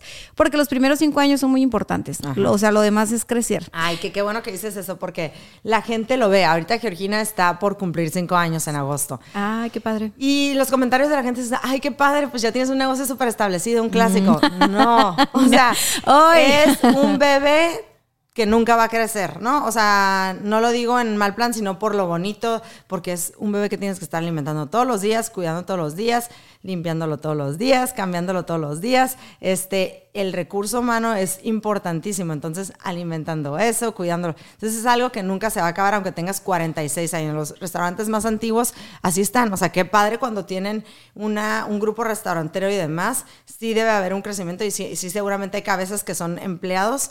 Este, pero siempre tienen que estar cuidando hasta que esté la, limpia la mesa, ¿no? O sea, Ah. cositas así. Sí, no se va a atender solo, o sea, realmente necesita del talento de todos los que lo están sacando adelante. Y me decía él hace poquito, es que sabes qué, me dice, tuve una confusión con mis colaboradores y yo, ay, qué ternura, a ver, cuéntame, o sea, entonces me empieza a contar y me, y me dice, estaba pensando, o sea, ¿cómo lo hubieras manejado tú? Ah. ¿No? Y entonces me cuenta, me o sea, me cuenta lo que hace y le dije, muy bien, le dije, así lo hubiera manejado yo, o sea, con, con lo que es, ¿no? Aplicándonos a lo que es, a lo que, a lo que está pactado, o sea, la palabra se debe de honrar siempre y así. Entonces, me dice, me sorprende mucho cómo la comunicación, o sea, tú a veces como líder de un proyecto o como jefe de alguien, puedes decir algo y a lo mejor estabas de malas y ya te interpretaron una cosa bien diferente porque traías la ceja fruncida, pero no era por la persona, era porque tú venías con tu rollo. Me dice, ¿cómo impacta eso en las personas? Y es como si siempre como jefe o como dueño de un negocio tienes que estarte cuidando un montón. Y luego también otro me decía de que es que si yo me voy de vacaciones y mi equipo sabe, me siento bien culpable porque... Ah, sí, la culpabilidad siempre de los emprendedores, yo creo, ¿no? Ajá, y yo así de que, pero es que está bien loco, le digo, porque imagínate, si el dueño del negocio no puede tomar vacaciones, que le espera a los colaboradores, ¿por qué no es al revés? Le digo, o sea, ¿por qué tenemos que sentir tanta culpa? No, al contrario, o sea, que sea un camino o un puente para impulsar a todos, ¿no? O sea, que también ellos se van de vacaciones, arma viajes con ellos. Y me estaba acordando que tú te llevaste a gente de tu equipo a viajar, ¿no? Sí, me encanta porque es algo que me hubiera gustado que me dieran. Yo hago mucho eso. Hago cosas que me hubiera gustado que, hubiera- que hicieran conmigo. ¿Por qué? Porque yo también fui empleada y demás, ¿no? Ahorita que dices eso. Culpabilidad. A mí me pasaba que, y esto hace poco, ¿eh? Meses, que me encontré a un cliente en un sábado en San Diego bajándome del carro y dije, ay, no, va a decir qué huevona o qué floja que no estoy trabajando. Y te digo, es algo que estoy tratando en terapia ahorita, ¿no? Y me Sí. dice, ¿por qué tienes culpabilidad? Tu restaurante habla de tal hora y tal hora, más tus otros negocios, o sea... ¿Por qué tienes culpabilidad? Yo no sé, me dice, no puedes estar trabajando 24 horas al día. Pero yo sí pensaba, me dice, ¿por qué no piensas? Ay, qué padre, tiene su empresa y puede salir. ¿Me entiendes? Ajá. O sea, además de todo, la admiro porque, no, güey, yo no, no puedo. O sea, soy, o sea, tengo esa, esa culpabilidad que estoy trabajando, es la verdad de las cosas, porque lo tengo claro que lo siento, ¿no? Pero también es así, como que tus clientes siempre son muy duros, ¿no? Pero Sí. no en el mal plan, sino es de que, ay, fui a las 8 de la mañana al restaurante y no estabas, ¿ya sabes? Ajá, y fui ajá. a las 4 de la tarde, o sea, otro cliente, oye, fui a las 4 de la tarde y no estás, ¿dónde andas? O sea, a las 8 de la noche, oye, ya llegué, ¿dónde estás? Dices, qué padre, me encanta, pero... Qué raro, Pero ya, dices, no puedes decir, güey, también voy al gimnasio, ¿sabes Ajá. cómo? También como, así, ya sabes, o sea, pero sí te crea como esto de que te idealizan, Ajá, ya sabes, que eres ajá. invencible, que eres trabajadora, que nunca te enfermas, que nunca te sientes mal, que nunca, ah, entonces como que tú vas llenando eso, ¿no? Y te sientes que tienes que seguir con esa expectativa, ¿no? Entonces, Pero es un traje bien pesado. eh, sí, claro, Es claro, traje o sea, no está bien, no está bien. No, no, no, No está bien. Pero gracias por compartirlo y por esta vulnerabilidad. Lo vas a lograr. Yo también lo trabajé en terapia y sí se supera. Ajá. Es que, ¿sabes que Es bien raro. Por ejemplo, a mí me pasaba que era, te mando WhatsApp porque me imagino que estás bien ocupada y no puedes atender así. Y yo de que estoy en pijama en mi cama, o sea, no me he levantado hoy porque no voy a ir ahora a la oficina. Sí, o sea, dije, hoy no voy a ir. Pero era como, me sentía culpable de Decir, aceptar que no. no, es que aparte no, no te están pidiendo una explicación, ¿sabes? O sea, es como, ¿por qué siempre piensan que yo estoy trabajando? Ah, pues porque por muchos años eso comuniqué porque eso era lo que era y entonces pues echa como cría fama y échate a dormir. Ajá. O sea, es difícil que alguien me imagine a mí no trabajando. Sí. Muy difícil. De hecho, el fin de semana, el viernes, me, una clienta me mandaba un mensaje que, oye, quiero que me sirvas un evento el martes. Yo, ah, súper bien, sí, no, bla, bla. Después me cancela. Yo ya as- hasta compré producto y demás. Y eso me dice, ¿sabes qué no se va a hacer? Y luego, no sé si al día, sí, me manda otro mensaje de que, oye, ¿me lo puedes hacer el domingo? O sea, al día siguiente. Y yo, no, ya tengo, disculpa, pero ya tengo un compromiso. Y como que le dije, pero te puedo mandar a alguien de mi equipo. Y como que, híjole, ¿no? Y luego me sentí súper empoderada porque mi compromiso era ir a Los Ángeles, que tenía una reservación de un restaurante que para mí era importante porque tenía varios meses con la reservación. Pero dije, wow, dije que no. Ajá. Y, pero a veces eh, tus clientes no lo entienden. O sea, Ajá. no entienden porque, sobre todo mi profesión, es como cuando todo el mundo se está este, divirtiendo, está festejando, tú es, es cuando tú más trabajas, ¿no? Ajá. Y sobre todo que te ven, ¿no? O sea, es como un año nuevo, este, Thanksgiving, eh, Día del Amor, Día de la Mamá, los fines de semana. Entonces, como que se acostumbra a eso, ¿no? No es que esté mal, no es que esté bien. El tema somos nosotras, que pensamos que está mal, ¿ya sabes? No, y que, y que sí se vuelve una exigencia, porque luego, o sea, por ejemplo, tú, en, en- o sea, en el otro lado y, ay, no va a pensar que qué huevona porque no estoy trabajando. O sea, es un discurso de nosotras. O sea, como que uno también se, cre- se creyó la idea de soy súper trabajadora, súper eh, Porque es tu o sea, porque desde de cuando empezaste a los 18 años que te decían, eres súper buena trabajadora, eres trabajadora. basaste tu seguridad en eso. Exactamente. Hicimos, fuimos creciendo en eso y vas evolucionando y ya después dices, ok, la gente, la gente trabaja de lunes a viernes, ya sabes, con ciertas horas, ¿no? Yo me dedico a otra cosa y es diferente, pero pues también podemos descansar unas horas o, descan- o trabajar 10 horas o trabajar, aunque dime si no, el teléfono, el teléfono es... Yo estoy una- haciendo lo de dejarlo de repente en un cajón. O Eso sea, lo estoy haciendo. hon- honestamente, no, no tanto pensando en la gente, que sí, la gente pues siempre te va a escribir y cuando tú les quieras contestar, ¿no? Eh, es una cuestión más de, yo me di cuenta el nivel de apego que Ajá. tengo al teléfono, este, de estarlo revisando como si de mí dependiera la paz mundial y dije, no, es que es demasiado estrés.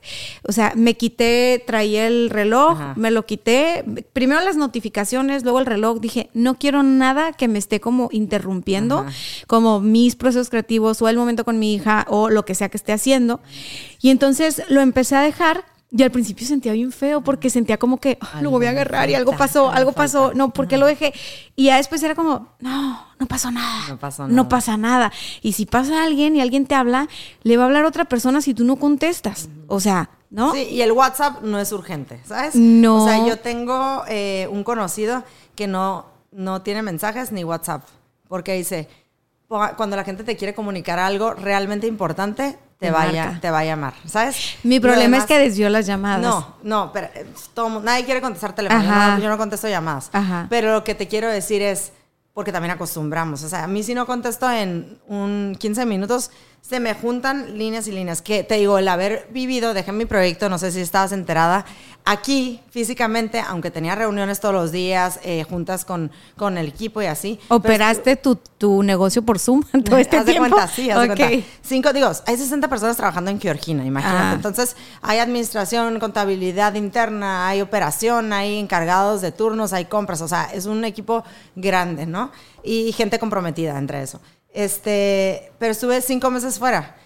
Yo soy súper perfeccionista, ¿no? Pero exagerado y sobre todo en lo que te apasiona mucho, pues que es el restaurante me apasiona, ¿no? Y es algo que tú hiciste y viste crecer, que, que si se chinga, pues te duele en el alma porque tiene muchos años. Y es una parte tuya. ¿no? Es una parte tuya, Entonces, es como yo, para mí que la mermelada, cosas tan sencillas, que la mermelada tenga una cocción diferente a la que yo tengo pensada que va, que a lo mejor la, la mermelada es un elemento del pan francés, por ejemplo, este, sí hace la diferencia, porque el punto de acidez o de, de tú sabes que sabe muy diferente una, una, por ejemplo, una jalea de guayaba, como el rollo de guayaba, que es una, como rendido, mucho, muy cocinado, a una guayaba que está cocinada por menos tiempo, ¿no?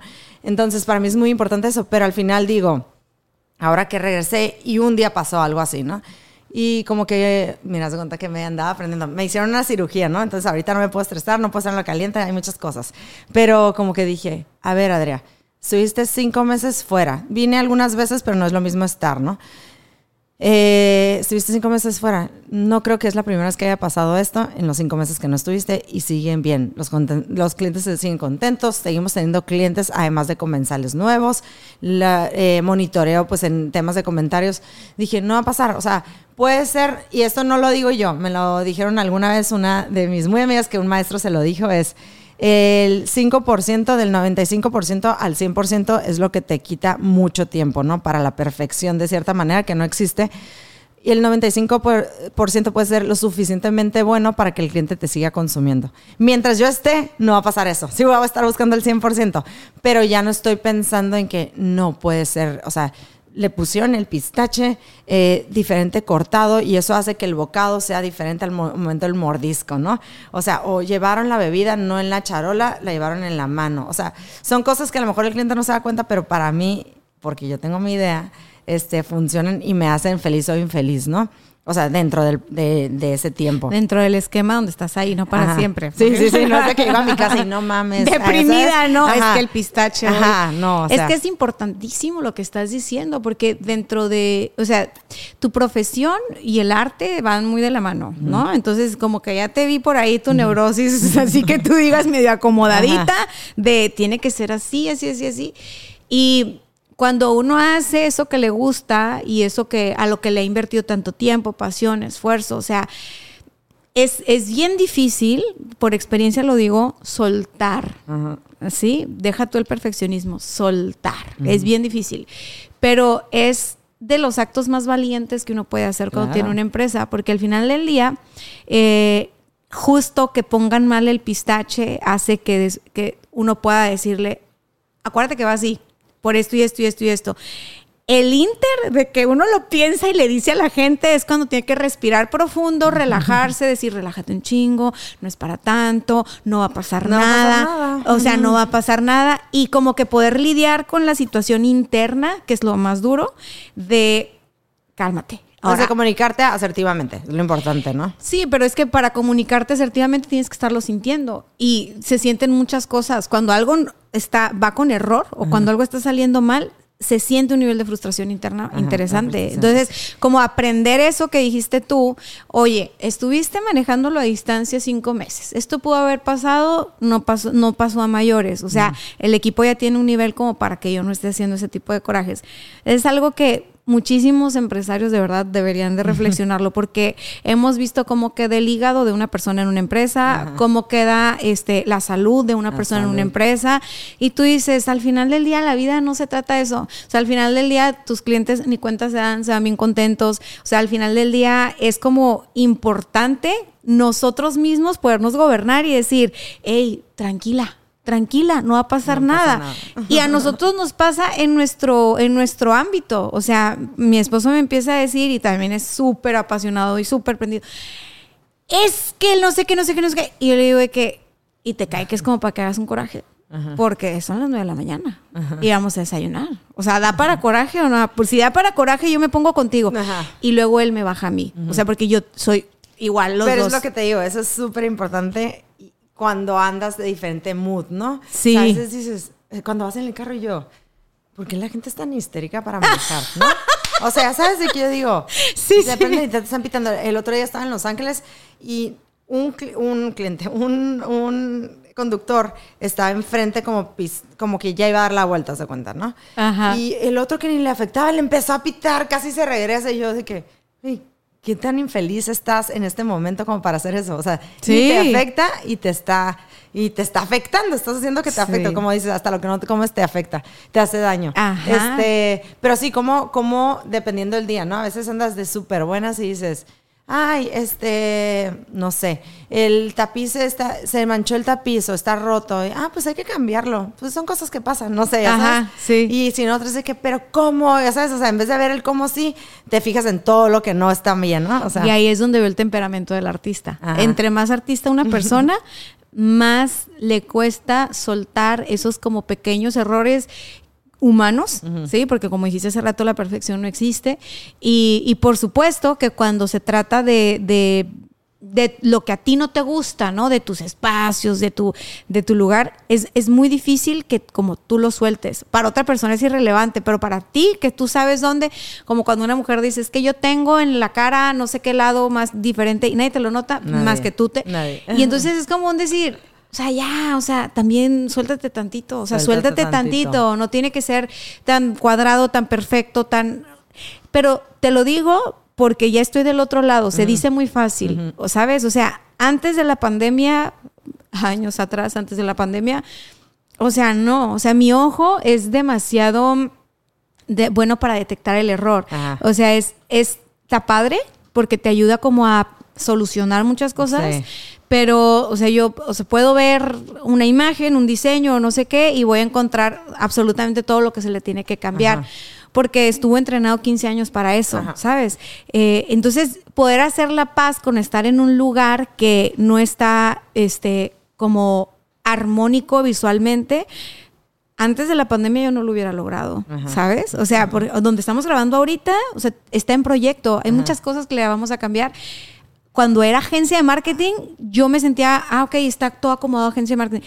Llegó la pandemia y era como un, me voy a deshacer de la oficina, no me voy a deshacer de la oficina, voy a meter todo ahí, no sé qué. Se volvió como en mi guarida, porque no es lo mismo trabajar de casa, perdón, para los que les gusta. A mí no, a mí me gusta mi espacio, mi oficina, mi lugar. Pero entonces fue de que empecé a traerme de la casa todo lo que tenía en la oficina de allá, como en un intento de no quiero dejar mi espacio de trabajo. Claro. No, entonces, cerrada, como año y medio, dos, la estuve manteniendo y dije, no, yo tengo que ir ahí. Aunque esté yo sola, embarazada, ahí con mi laptop trabajando, ese va a ser mi espacio. Entonces fue como un aferrarme a decir, estamos en transformación, no va a ser perfecto, no va a ser a mis estándares, no va a ser como a mí me Y gusta. que eso tenerlo súper claro, porque tus estándares son diferentes a los míos. ¿no? Exacto. A mí lo que, lo que creo que es importantísimo en la vida, así me encanta decirlo, es estar apasionada y tener ambición. O sea, y estar en un lugar donde eres feliz. Puede ser que me encante pelar plátanos todos los días y quiero ser la que mejor pela plátanos. Entonces, tener claro, porque de repente la- no somos conscientes y estás en un lugar donde no eres feliz y aparte puedes brillar en otro lugar, ¿no? Tener súper claro que es importante estar en un espacio y en un lugar donde seas feliz. No significa que tú puedes ser, eh, puedes ser mercadólogo, diseñador, cocinero y demás. Y puedes estar, yo puedo a lo mejor ser cocinera, pero estar más feliz en una oficina de contabilidad por el ambiente laboral, un decir, Sí. ¿no? O sea, creo que el ambiente laboral es súper importante y es, aparte de todo, es como donde pasas mucho tiempo de tu día. Entonces, tener consciente de, estoy siendo feliz aquí, porque el resultado sí se va a notar, ¿no? Y aparte te digo algo, cuando la gente no es feliz en el lugar en el que está y no tiene el valor de reconocerlo y de tomar la decisión de irse, empieza a echarle la culpa a todo el mundo. Claro, pues por eso a me todo el eso mundo, o sea, a todo el lugar y se amarga y amarga todo y no tiene sentido porque la vida es muy bonita, o sea, pelando plátanos, haciendo lo que te tu gana, la vida es muy bonita cuando tú estás siendo congruente con lo que te gusta y estás dándote la oportunidad de probar lo que quieres probar. Claro que si tú no te das la oportunidad porque dices es que no, porque tiene que ser así, tengo que O porque trabajar, tienen tengo que- miedo, hay gente que tiene miedo de salir de su zona, ¿no? Es como, este, a lo mejor te dedicas a, a hacer podcast, ¿no? Y, y eres súper exitoso, bueno, y bla, bla, bla, bla. Y dices, pero ahora me quiero dedicar a cuidar ponis. Pero voy a dejar esto, ¿sabes? O sea, gano bien, ¿cómo me voy a dedicar a esto? O sea, tener consciente, porque también puedes decir, quiero seguir haciendo el podcast porque es lo que me da mi estabilidad y voy a hacer lo demás que me encanta, ¿no? Por un decir. ajá. Pero tener claro, es importante valorar, darle valor a donde estás, ¿no? O sea, Y si para eso sirve mucho la terapia, ¿a poco no? Yo estoy, haz de cuenta, yo me doy cuenta, hemos platicado, no sé si fue con micrófono o no, pero que la terapia, o sea, yo tengo años yendo a terapia, la mayor parte constante, de repente ando muy ocupada, salgo de viaje y no, no soy tan constante, pero creo que volteo a ver este y digo estas decisiones las tomo porque este es terapia o sea y porque tengo claro que me importa ser una mejor versión cada día sabes o sea Ajá. y tener claro que no es personal. Esto me encantó esto me lo dijo alguien hace unos meses. Me dijo Adrián te tomas la vida muy en serio y yo me hicieron así pero me lo, me lo dijo en una comida. Y para yo siempre me he tomado la vida muy en serio. Quiero ser la mejor hija la mejor amiga la mejor eh, jefa, la mejor, o sea, siempre. Eh, el gimnasio, quiero ser la mejor, quiero, o sea, son muchas cosas, ¿no? Y, y me, des- o sea, su comentario después de eso fue, no eres tan importante, pero no me lo dijo como en el lado No, en negativo. mala onda, ¿no? Es como, la gente es como es, ¿sabes? O sea, a mí me dolía mucho cuando alguien era incongruente. Uno, ¿no te pasa que pones como vas tomando, y eso lo platicamos mi mejor amiga y yo, es como, nos encanta eh, ponerle como personajes a una gente y dices, ay, es que es súper lindo, súper buena persona, no sé qué, y luego te luego roba, ¿sabes cómo? Entonces dices, la gente es como es, no hay que idealizar porque bla- por cualquier razón, ¿no? Ajá. O sea, todos tenemos defectos y virtudes. virtudes. Entonces me hice eso y empecé a ver eh, a gente cercana que, que yo cuenta, los idealizaba hace un año y después me di cuenta que eran un poco diferentes, no malos ni buenos, nomás diferente a lo que yo pienso que está bien, ¿no? O sea, a lo mejor en ser honesto. Para mí la honestidad, lealtad y congruencia son las cosas más importantes. Creo que son las leyes de mi vida, este, más que una religión, ¿no? Entonces no era una persona honesta, pero no significa que lo haga con maldad, no significa que lo hace en contra tuya. Es una persona que así es, ¿no? Entonces por Ajá. eso no eres tan importante, que no te duela, nada más es así. Y te estoy diciendo honestidad de cosas bien sencillas, como decir, este, mm, no sé, dejé esto aquí y no lo dejé. No, no, no en no, no es que lo hacen- clara. Ajá. Pero fíjate cómo hace sentido. Tú dices que para ti es muy importante ser la mejor en esto y en aquello y antes en de todo. ese comentario, ¿eh? O sea, antes, Antes me de ese acuerdo que hasta comentario. ese día me puse una borrachera para que me entiendas de qué dije. Es que fue muy revelador, porque no, imagínate. pero me lo hice como me estoy portando mal y no pasa nada. ¿Sabes Ajá, cómo? O sea, ajá, estoy haciendo a lo mejor el ridículo. No sé si lo hice, pero estoy haciendo el ridículo y no pasa nada. Y entonces al día siguiente le dije, ya no me tomé la vida tan en serio, ¿viste? O sea, y nos reímos. y a partir de eso te lo juro que me cambió. O sea, Hasta para eso quisiste ser la mejor. sí, Voy a ser sea, la mejor en hacer un relajo. No, no, deja tú. de- no, porque siempre he sido así, como si estoy en reunión con mis amigas, yo no estoy en el teléfono, está el mariachi, yo canto con el mariachi, me la paso increíble. Como que, sí, así como eso te digo, si voy a estar en una parte, voy a estar consciente y presente, ¿no? Ajá. Menos en reunión, cuando estoy en, en temas de trabajo, siempre estoy así haciendo otra cosa, ¿no? Platicando. Pero lo que te digo es. Como que dije, ah, me puedo poner una borrachera sin que nadie me juzgue y todo bien. Así, ya sabes. es que, es que es lo que es lo que te iba a decir. O sea, tú estabas como antes de ese comentario, digamos que cargando todo este saco tan pesado o este, este personaje de, de- de ser el mejor, dar lo Pero mejor no y es tal. Como, no es como el ser mejor, es como quiero que mi mamá tenga la mejor hija. Sí, por eso es un nivel de exigencia muy fuerte. Ajá, pero es hacia mí. Exacto, No por es lo- al de que, ah, quiero ser el mejor. No. es No, hacia mí. no, no, O sea, y no. Me encantó porque me lo dijo clarísimo y dije, sí, es cierto. O sea, Es un nivel de exigencia muy fuerte, por lo tanto, hacia afuera también va a ser un nivel de exigencia. A una persona así le cuesta muchísimo trabajo entender porque la gente se equivoca o ¿sabes no es congruente. Eh, un amigo, colega, eh, me dijo, híjole, Adria, entiendo que ha de ser bien difícil para trabajar contigo. Pero no me lo dijo como en el mal plan y así. Y él es un top chef, ¿no? Haz de cuenta, es un super chef.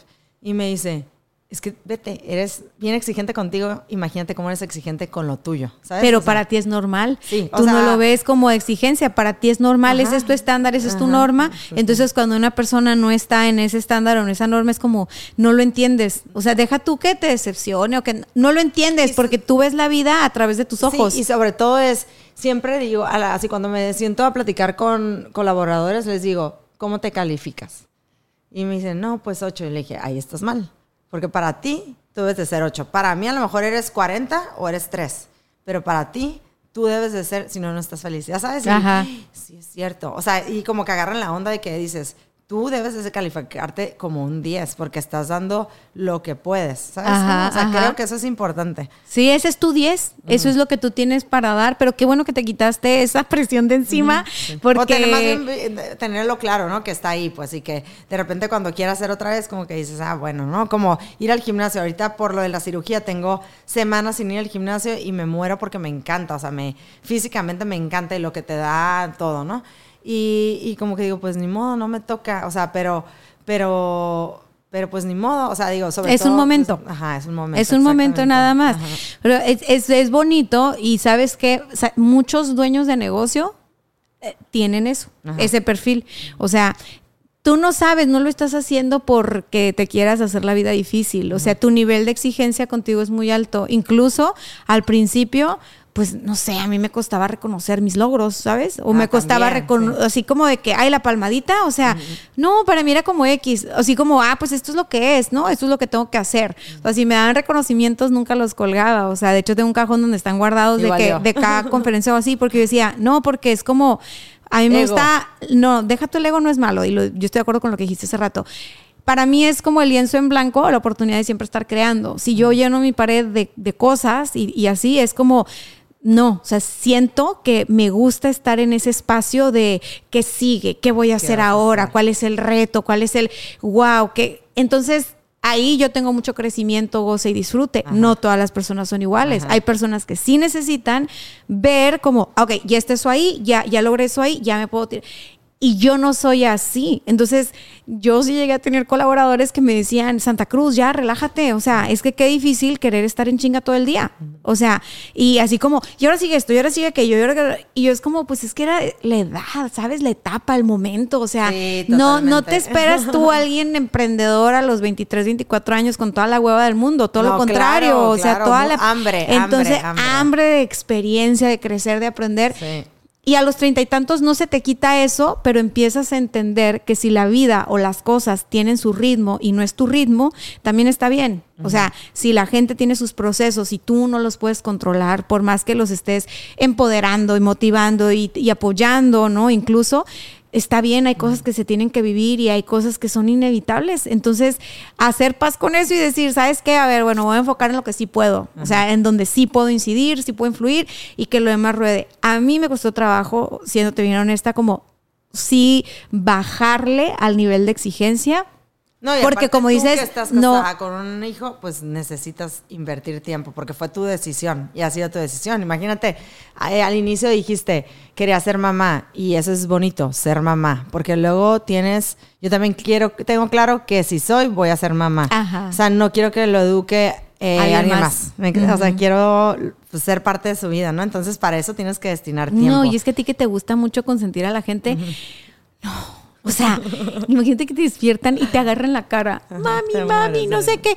O sea, no te quieres perder nada. Nada, o sea, es como ir al cine y querer estar así todo el día. O sea, todo el día es diferente, todo el día es Sí. diferente. Y va tan rápido todo que tú dices, pues no son coleccionables. O sea, neta. Tienes que vivir a tus hijos. O sea, dicen muchos que trabajan un montón, es que pues yo moriría por mis hijos. Y yo dije, pero yo quiero vivir por la mía. O sea, Ajá, sí, sí, sí, yo- totalmente. Yo, quiero sea, vivir. Y, y ya cuando, ahora, o sea, por ejemplo, no te voy a mentir, bajó mi agenda de, de trabajo o de viaje o de conferencista o así, porque yo decía, bueno, voy a volar. Voy con Dalia, va con la, va la niñera y, o sea, gracias a Dios he logrado construir una red de apoyo para yo poder seguir siendo yo, Sí. sí. Y no cancelar mi vida Sí. y así.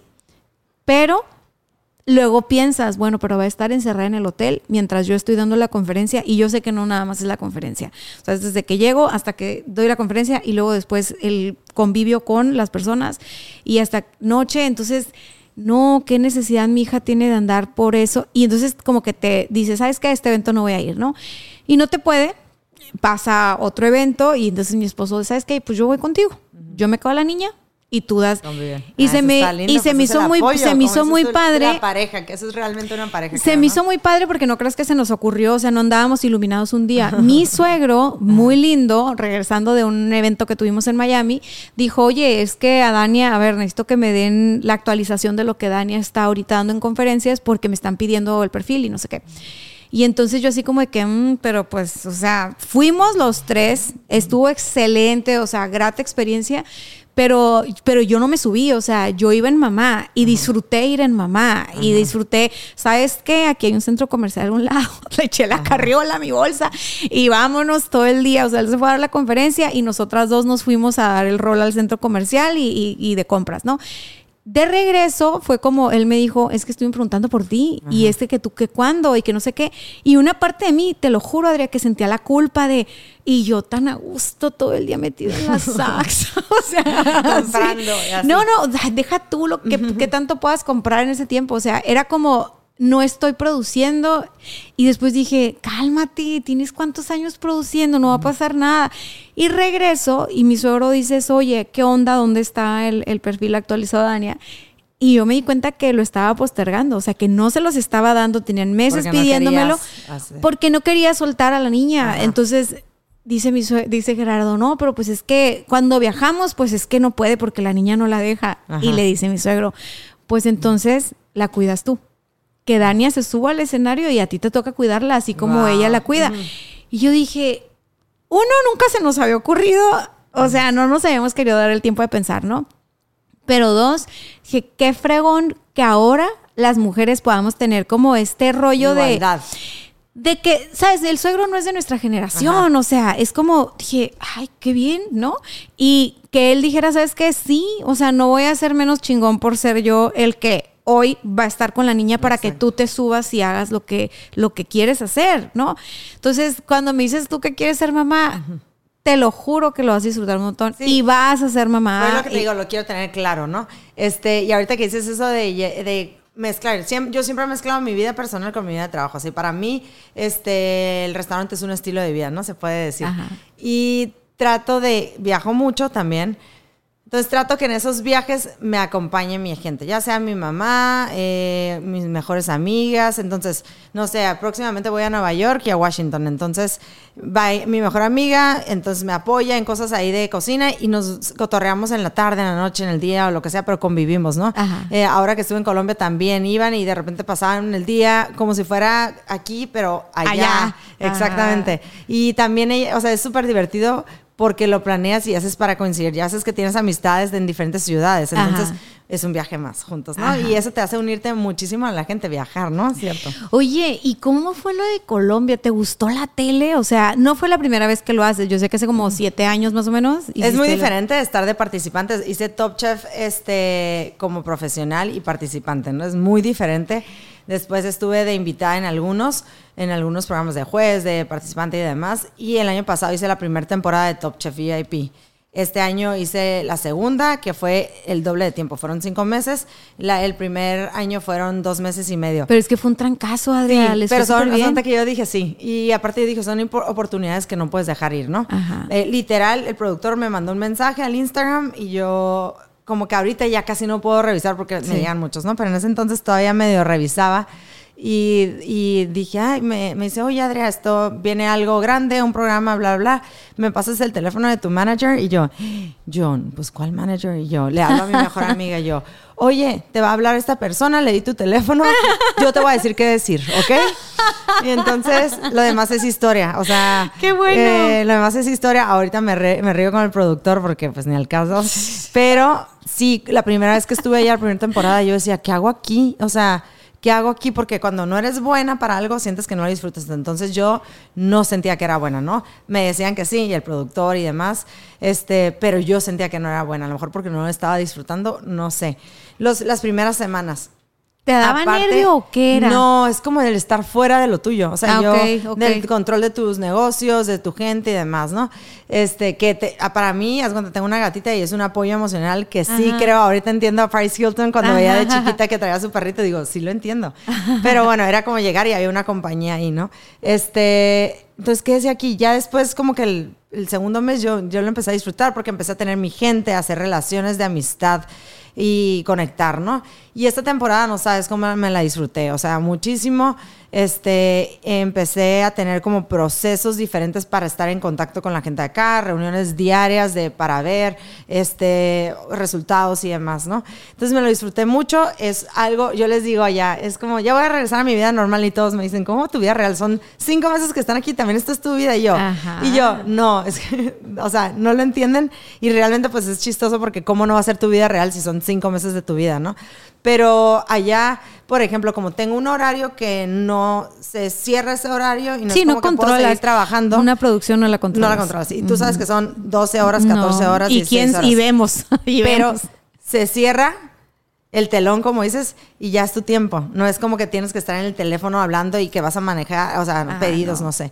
Entonces era como, allá empecé a ir a muchos conciertos y me decían, ¿ahora qué concierto vas a ir? Porque yo no estaba viendo qué conciertos ir, Ajá. porque no había alguien que me juzgara en mi cabeza, ¿no? Ajá. O restaurantes y así. Entonces me encanta como mi otra vida, también me encanta. Me encanta la vida de Tijuana porque tengo algo que amo, el restaurante, tengo mi familia, mi gente y demás. Y es súper diferente a la dinámica. Aquí es mucho más ocupada. Allá es en tiempo porque no soy, yo no puedo tener una reunión agendada porque no depende de mí el tiempo, pero como que tengo más tiempo, no sé cómo decirte, Ajá. o sea, para no, más, es que más claro, estructura, eh, estructura pero aparte estás más contigo, o sea, porque realmente cuando uno está, un- tú tienes 60 colaboradores, Ajá.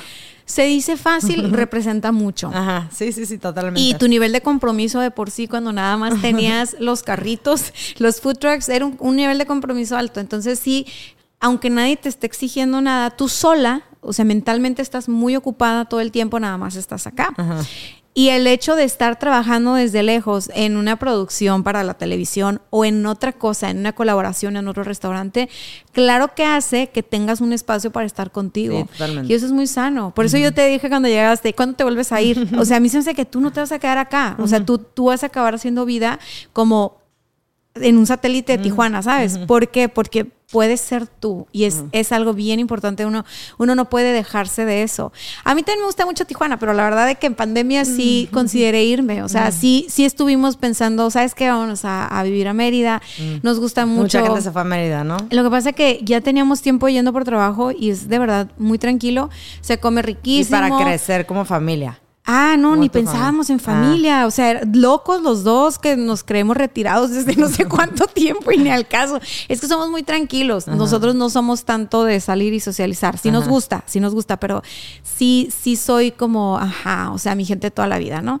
Entonces, pues salí embarazada, ya no me fui. O sea, porque ahí fue como de que no, yo Sí, quiero estar. diferente, no, pues, yo con quiero que mi mamá esté, Conozca, que. ¿sabes? O sea, el cumpleaños con mi familia, no con los vecinos de Mérida que no conozco. sí, sí, sí. Entonces eso te cambia un montón la, la, la estructura, pero aprendes a sí hacerte el espacio para estar contigo. Es diferente, es que es Ajá. diferente. Aquí tienes negocios, tienes bla, bla, bla.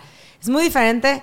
Allá soy empleada. ¿Sabes Ajá, cómo? Y es muy diferente acá ser, o sea, ser la cabeza de todo, ¿no? Que a mí me encanta y amo Tijuana y sí me gusta viajar mucho, entonces eso es parte de, ¿no? De salir de acá. Y me gusta viajar para llenarme, cargar- cargarme de cosas nuevas, me gusta explorar, o sea, a mí me encantan los choques culturales, ir a lugares, o sea, me encanta lo predecible, me encanta ir a París, que he vivido muchas veces, o, o ejemplo, o o Nueva York, que ha sido varias veces, pero me gusta ir a cosas que nunca he conocido porque me siento como una niña que está explorando y viviendo cosas diferentes, ¿no? Entonces, eso me crea emoción. Yo creo que lo- la, la emoción, yo siempre digo, y seguramente eh, lo han escuchado por ahí, de mi parte que digo, todo tiene que ver con las primeras veces o la inocencia. La inocencia es que es la primera vez, o la, perdón, las primeras veces o la niñez. Ah, porque la inocencia, este, eh, la inocencia, pues, a ver, si es la primera vez que te comes un mango, No sabías cómo sabía un mango antes, ¿sabes? O, Ajá. sea, o que conoces eh, un durazno, nunca habías, o un durazno maduro que se comporta diferente. Entonces, la primera vez que lo comes, lo demás te recuerda esa primera vez, ¿no? O sea, no que lo estés anhelando o demás, sino que Deja una huella. deja una huella, ¿no? Entonces me encantan las primeras veces, me encanta ir a vivir primeras veces y regresar, ¿no? Y muchas veces en tu día a día puedes vivir primeras veces, nada más es estar consciente de que está pasando eso. Sí, sí, sí se, sí, se, sí se puede. Fíjate que algo que no te dije y me gustó mucho cómo manejaste fue que hace unos meses tuviste algo en redes sociales que es como una crisis digital, ¿no? Ajá. Le dicen los No, no llegó a crisis, los expertos dicen eso, pero sí. Sí, sí, o sea, ya sabes que les, o sea, en, en marketing hay etiquetas para todo, ¿no? Ajá. Hay quienes evaluaron esto como crisis, otros como que no. Yo realmente no le di seguimiento a qué tanto escaló, pero sí a cómo tú reaccionaste. Y me dio mucho gusto ver que como buena, tengo rato hablando contigo y veo que para ti es bien importante como el tema de que las cosas estén bien y que estén marchando y el nivel de perfeccionismo y todo el rollo. Y, y los comentarios o los ataques que recibiste en redes, pues no, no eran válidos. O sea, realmente en tu giro está pasando súper cañón. En todo México, yo no sé si en todo el mundo, pero en todo México, que, que de repente no, es que, ¿sabes qué? Los restauranteros no son justos, ¿no? O están abusando, o son explotadores. Y yo decía, ay, es que si conocieran al Adri, o sea, no, no, me, no me casaba y, y no me caía el por qué gente que ni te conocía. No, deja tú. Eso siempre va a ser, ¿no? Siempre va a existir la gente que ni te conoce que opina. Pero cuando algo es anónimo, Ajá. no tiene validez para mí, ¿no? Ajá. O sea, ¿no te ha pasado que alguien te dice, me dijeron, Dani, o sea, me dijeron que... Tal cosa. Que no limpiaste bien el, el- ahí en la entrada. A ver, ¿quién te dijo? Ajá. ¿Sabes cómo? No, es que me dijeron, ¿quién? Ya sabes, o sea, es como... Entonces, como que algo anónimo nunca tiene validez. O sea, Ajá. eh, al final yo tengo súper claro quién soy como empresaria, como restaurantera, como cocinera, como chef o como le queramos llamar, como hija y sobre todo como mujer. Eh, yo soy una persona honesta. O sea, yo he dado cosas, mi palabra, y así les digo. O sea, ah, desde mis amigos, gente que trabaja conmigo, yo, palabra es palabra. Y la palabra se respeta más que todo, ¿sabes? Este, entonces te digo que lo de la crisis, obviamente te duele porque es algo, si una publicación levantando falsos de cosas anónima, que es muy importante, de cosas que no estaban pasando y manipuladas, ¿no? Eh, yo nunca había vivido eso. Yo siempre era, para mí era que siempre he sido respetada por trabajadora, por derecha, por bla, por hacer las cosas bien. Yo nunca he dado una mordida en mi vida, o sea, cosas así. Este, lo hicieron y me rompió el corazón. Yo sentía que se me iba a acabar la vida, mi restaurante y demás, por una publicación que te digo, ahora a ti tiene tanta fuerza, este, anónima, que es tan fácil como que Anónima. la puede ser cualquier cosa, cualquier persona, eh, con información manipulada, ¿no? Este, entonces, yo así un día no dormí, eh, al otro día no me acuerdo y se me perdió el celular. Estaba ¡Qué yo en Colombia. Y yo decía, cosas! por algo pasan las cosas. La gente me decía, ¿por qué estás tranquila, tan tranquila? Y yo, por algo pasan las cosas. Y decía, si estoy, voy a estar revisando, ¿no? Eh, yo no sabía cómo funciona eso. Me platiqué con gente experta. Gente me empezó a buscar RPs y de que yo te manejo para, o sea, aprovechar, ¿no? La situación. Oh, y una persona ok. específico me como que estuvo muy al pendiente de mí. Este, él se maneja mucho en lo político y es- todos los días me preguntaba cómo te sientes. O sea, es lo más importante, cómo te sientes. Y nada más me decía, no es verdad. O sea, lo que no es verdad, tú no tienes por qué meterte. Y así fue. Rebeca, que es alguien que súper Sí, admiro. O sea, yo admiro sí. mucho eh, a las mujeres trabajadoras, ¿no? Este, Sí, entonces, sí, sí. tengo dos, tres personas o más personas mujeres por acá que me gusta de repente estar como en contacto, ¿no? Este, Rebeca fue la que me escribió y te escribí cómo estás y no le... Rebeca acaba de pasar por eso. Es que ella me dijo, yo pasé por esto, no contestes. Ajá. Porque yo contesté y no quiero. También, este, alma de alma verde. O Sí. sea, que dices, wow, o sea, qué hermosas personas que se toman el tiempo de, ¿no? Y, y, bueno, y me dijeron, no contestes. Al final, haz de cuenta, eh, la persona que lo hizo fue alguien que trabajó conmigo, que terminó, digo, esto espero que no sea algo que salga, me vale, pero robando mucho dinero. O sea, era de que lo, eh, se hacía transferencias. Yo tengo, nosotros damos el PIN dependiendo del egreso, ¿no? Ajá. Pero, ay, no entró, pásame otro. Entonces hacía transferencias de su cuenta de, a su cuenta personal. Ok. Entonces, ahí hubo una investigación total que terminó así casi de rodillas, ¿no? Se puede decir. Sí. Pero te afecta mucho emocionalmente. La gente te ve por fuera y dice, ay, pero es lo que te digo, para mí era como, nunca habían hablado mal de mí y de mi trabajo y estaban hablando mal de mí, de algo que yo sé que no, ¿no?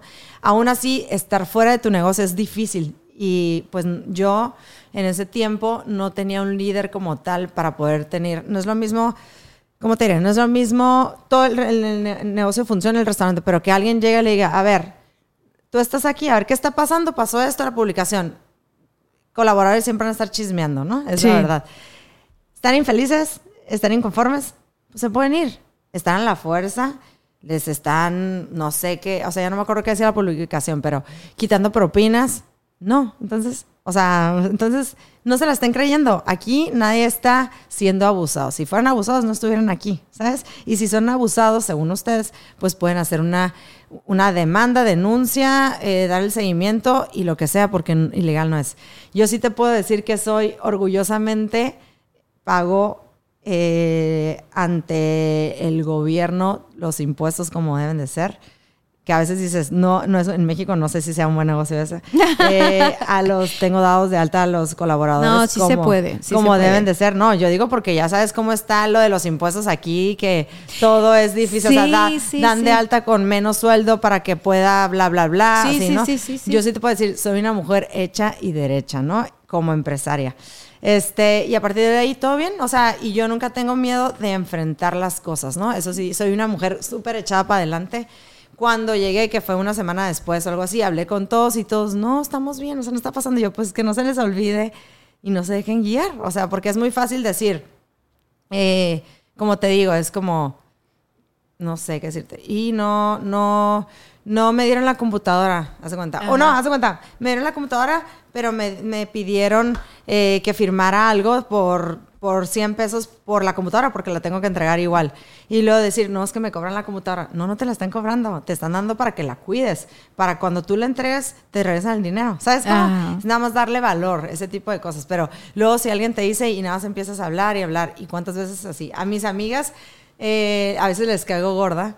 Porque dicen, es que no te gusta chismear, ya sabes, no te gusta criticar. Y, ay, es que Adri está de hueva, no le gusta criticar. Y yo, no me gusta hablar por hablar, ¿sabes? O sea, Si no te consta, no. a- ajá, o sea, o no me gusta dar cuerda a algo que no es real. O sea, de nada me sirve decir, este, ¿viste, Dania, cómo tenía las uñas? Así, ya sabes, es que Sí. ese color ya no está de moda. O sea, es una tontería y un ejemplo muy tonto, pero no sirve. O sea, o no sé si porque estoy muy ocupada en temas laborales y demás, que cuando tengo algo de amistad y más, es ¿Tus amigas también son empresarias? Es que esa es la respuesta. Ah. Tengo pocas amigas que son empresarias y entre esas otra, Liliana Real es amiga mía Sí. y es una amistad como muy nueva, pero que hemos creado un vínculo, ¿no? Y tenemos muchas cosas en común y platicamos. A veces es diferente, piensas diferente, o sea, Es que todo te diferente. moldea para que pienses diferente. O sea, tú antes de, por ejemplo, esto que nos estás contando, es verdad, no llegó a crisis, ¿no? Si lo ponemos en una escala Yo no sé nacional. cómo funciona eso, pero me dijeron. "Oiga, al Cris, final del día,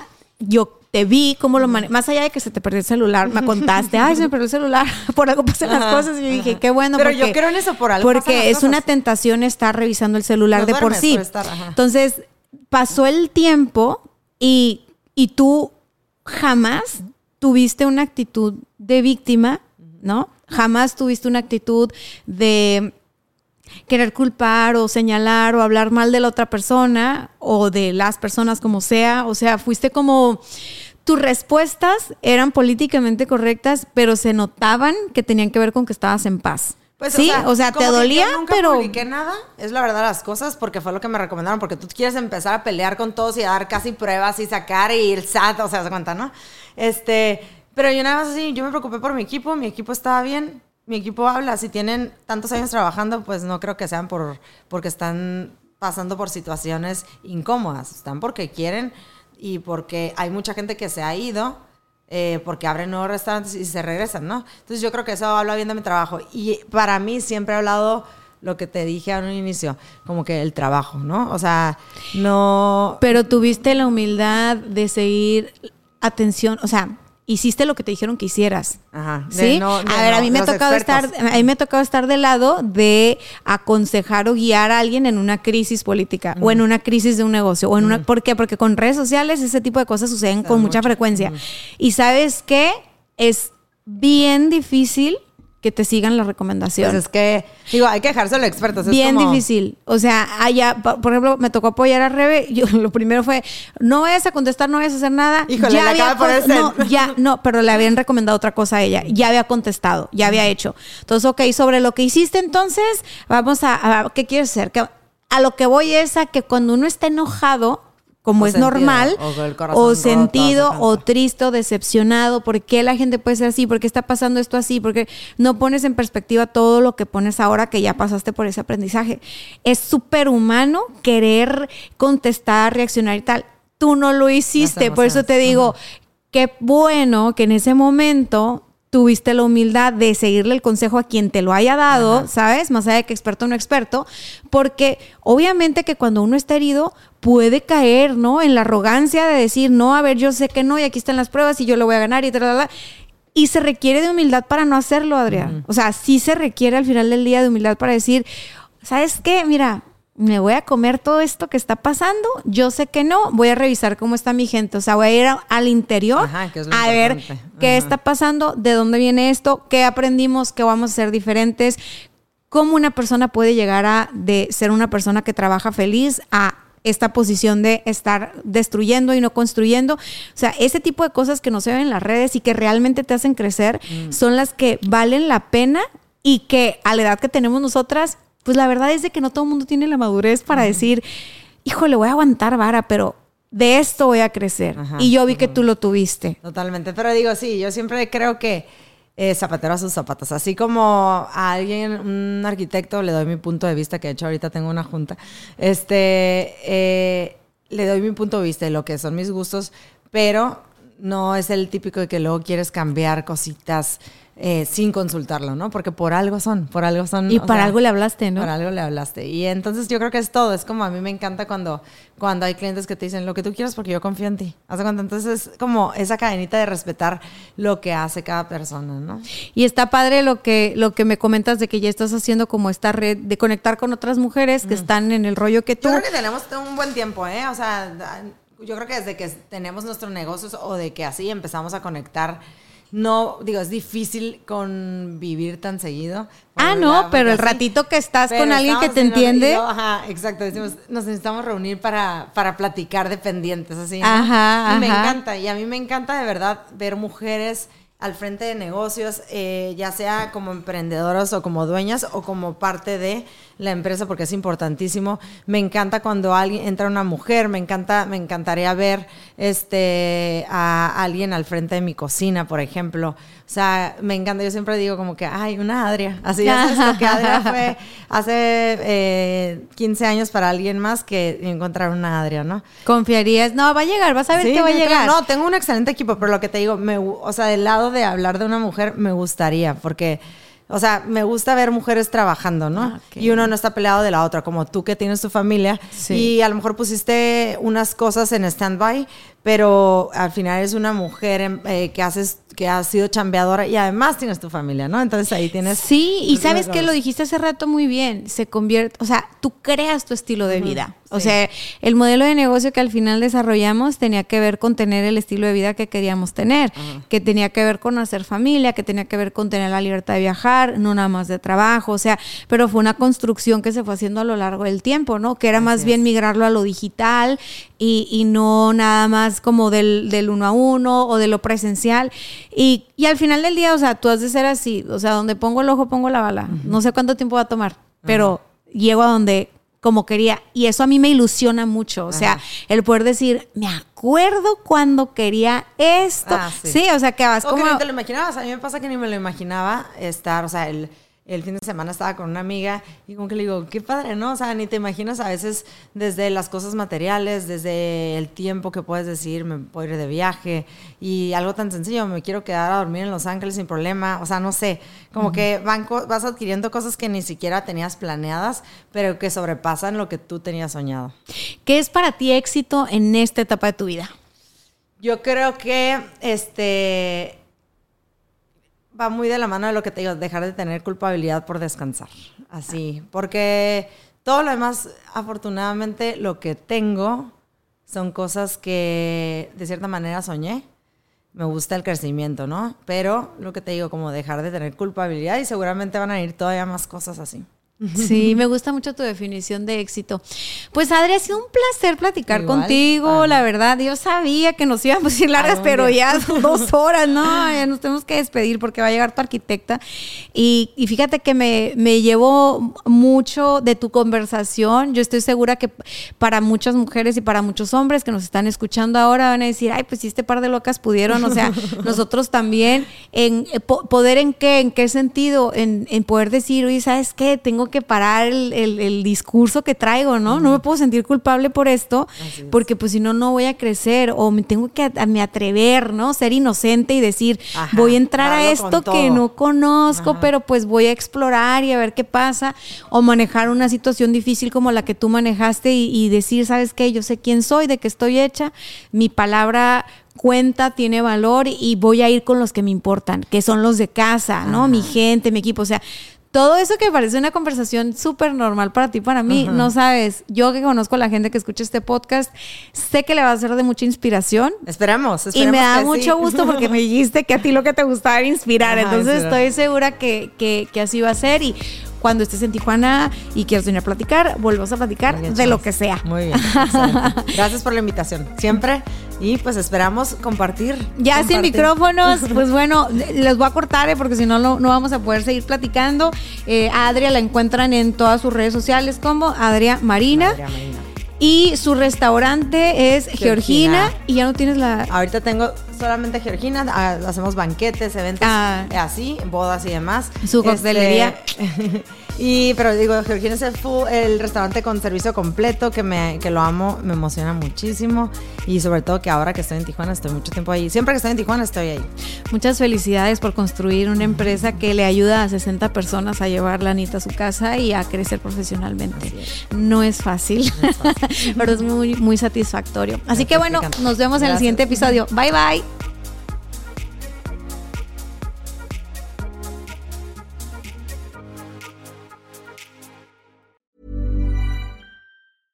Ever catch yourself eating the same flavorless dinner three days in a row? Dreaming of something better? Well, HelloFresh is your guilt-free dream come true, baby. It's me, Kiki Palmer. Let's wake up those taste buds with hot, juicy pecan-crusted chicken or garlic butter shrimp scampi. Mm. Hello Fresh. Stop dreaming of all the delicious possibilities and dig in at HelloFresh.com. Let's get this dinner party started.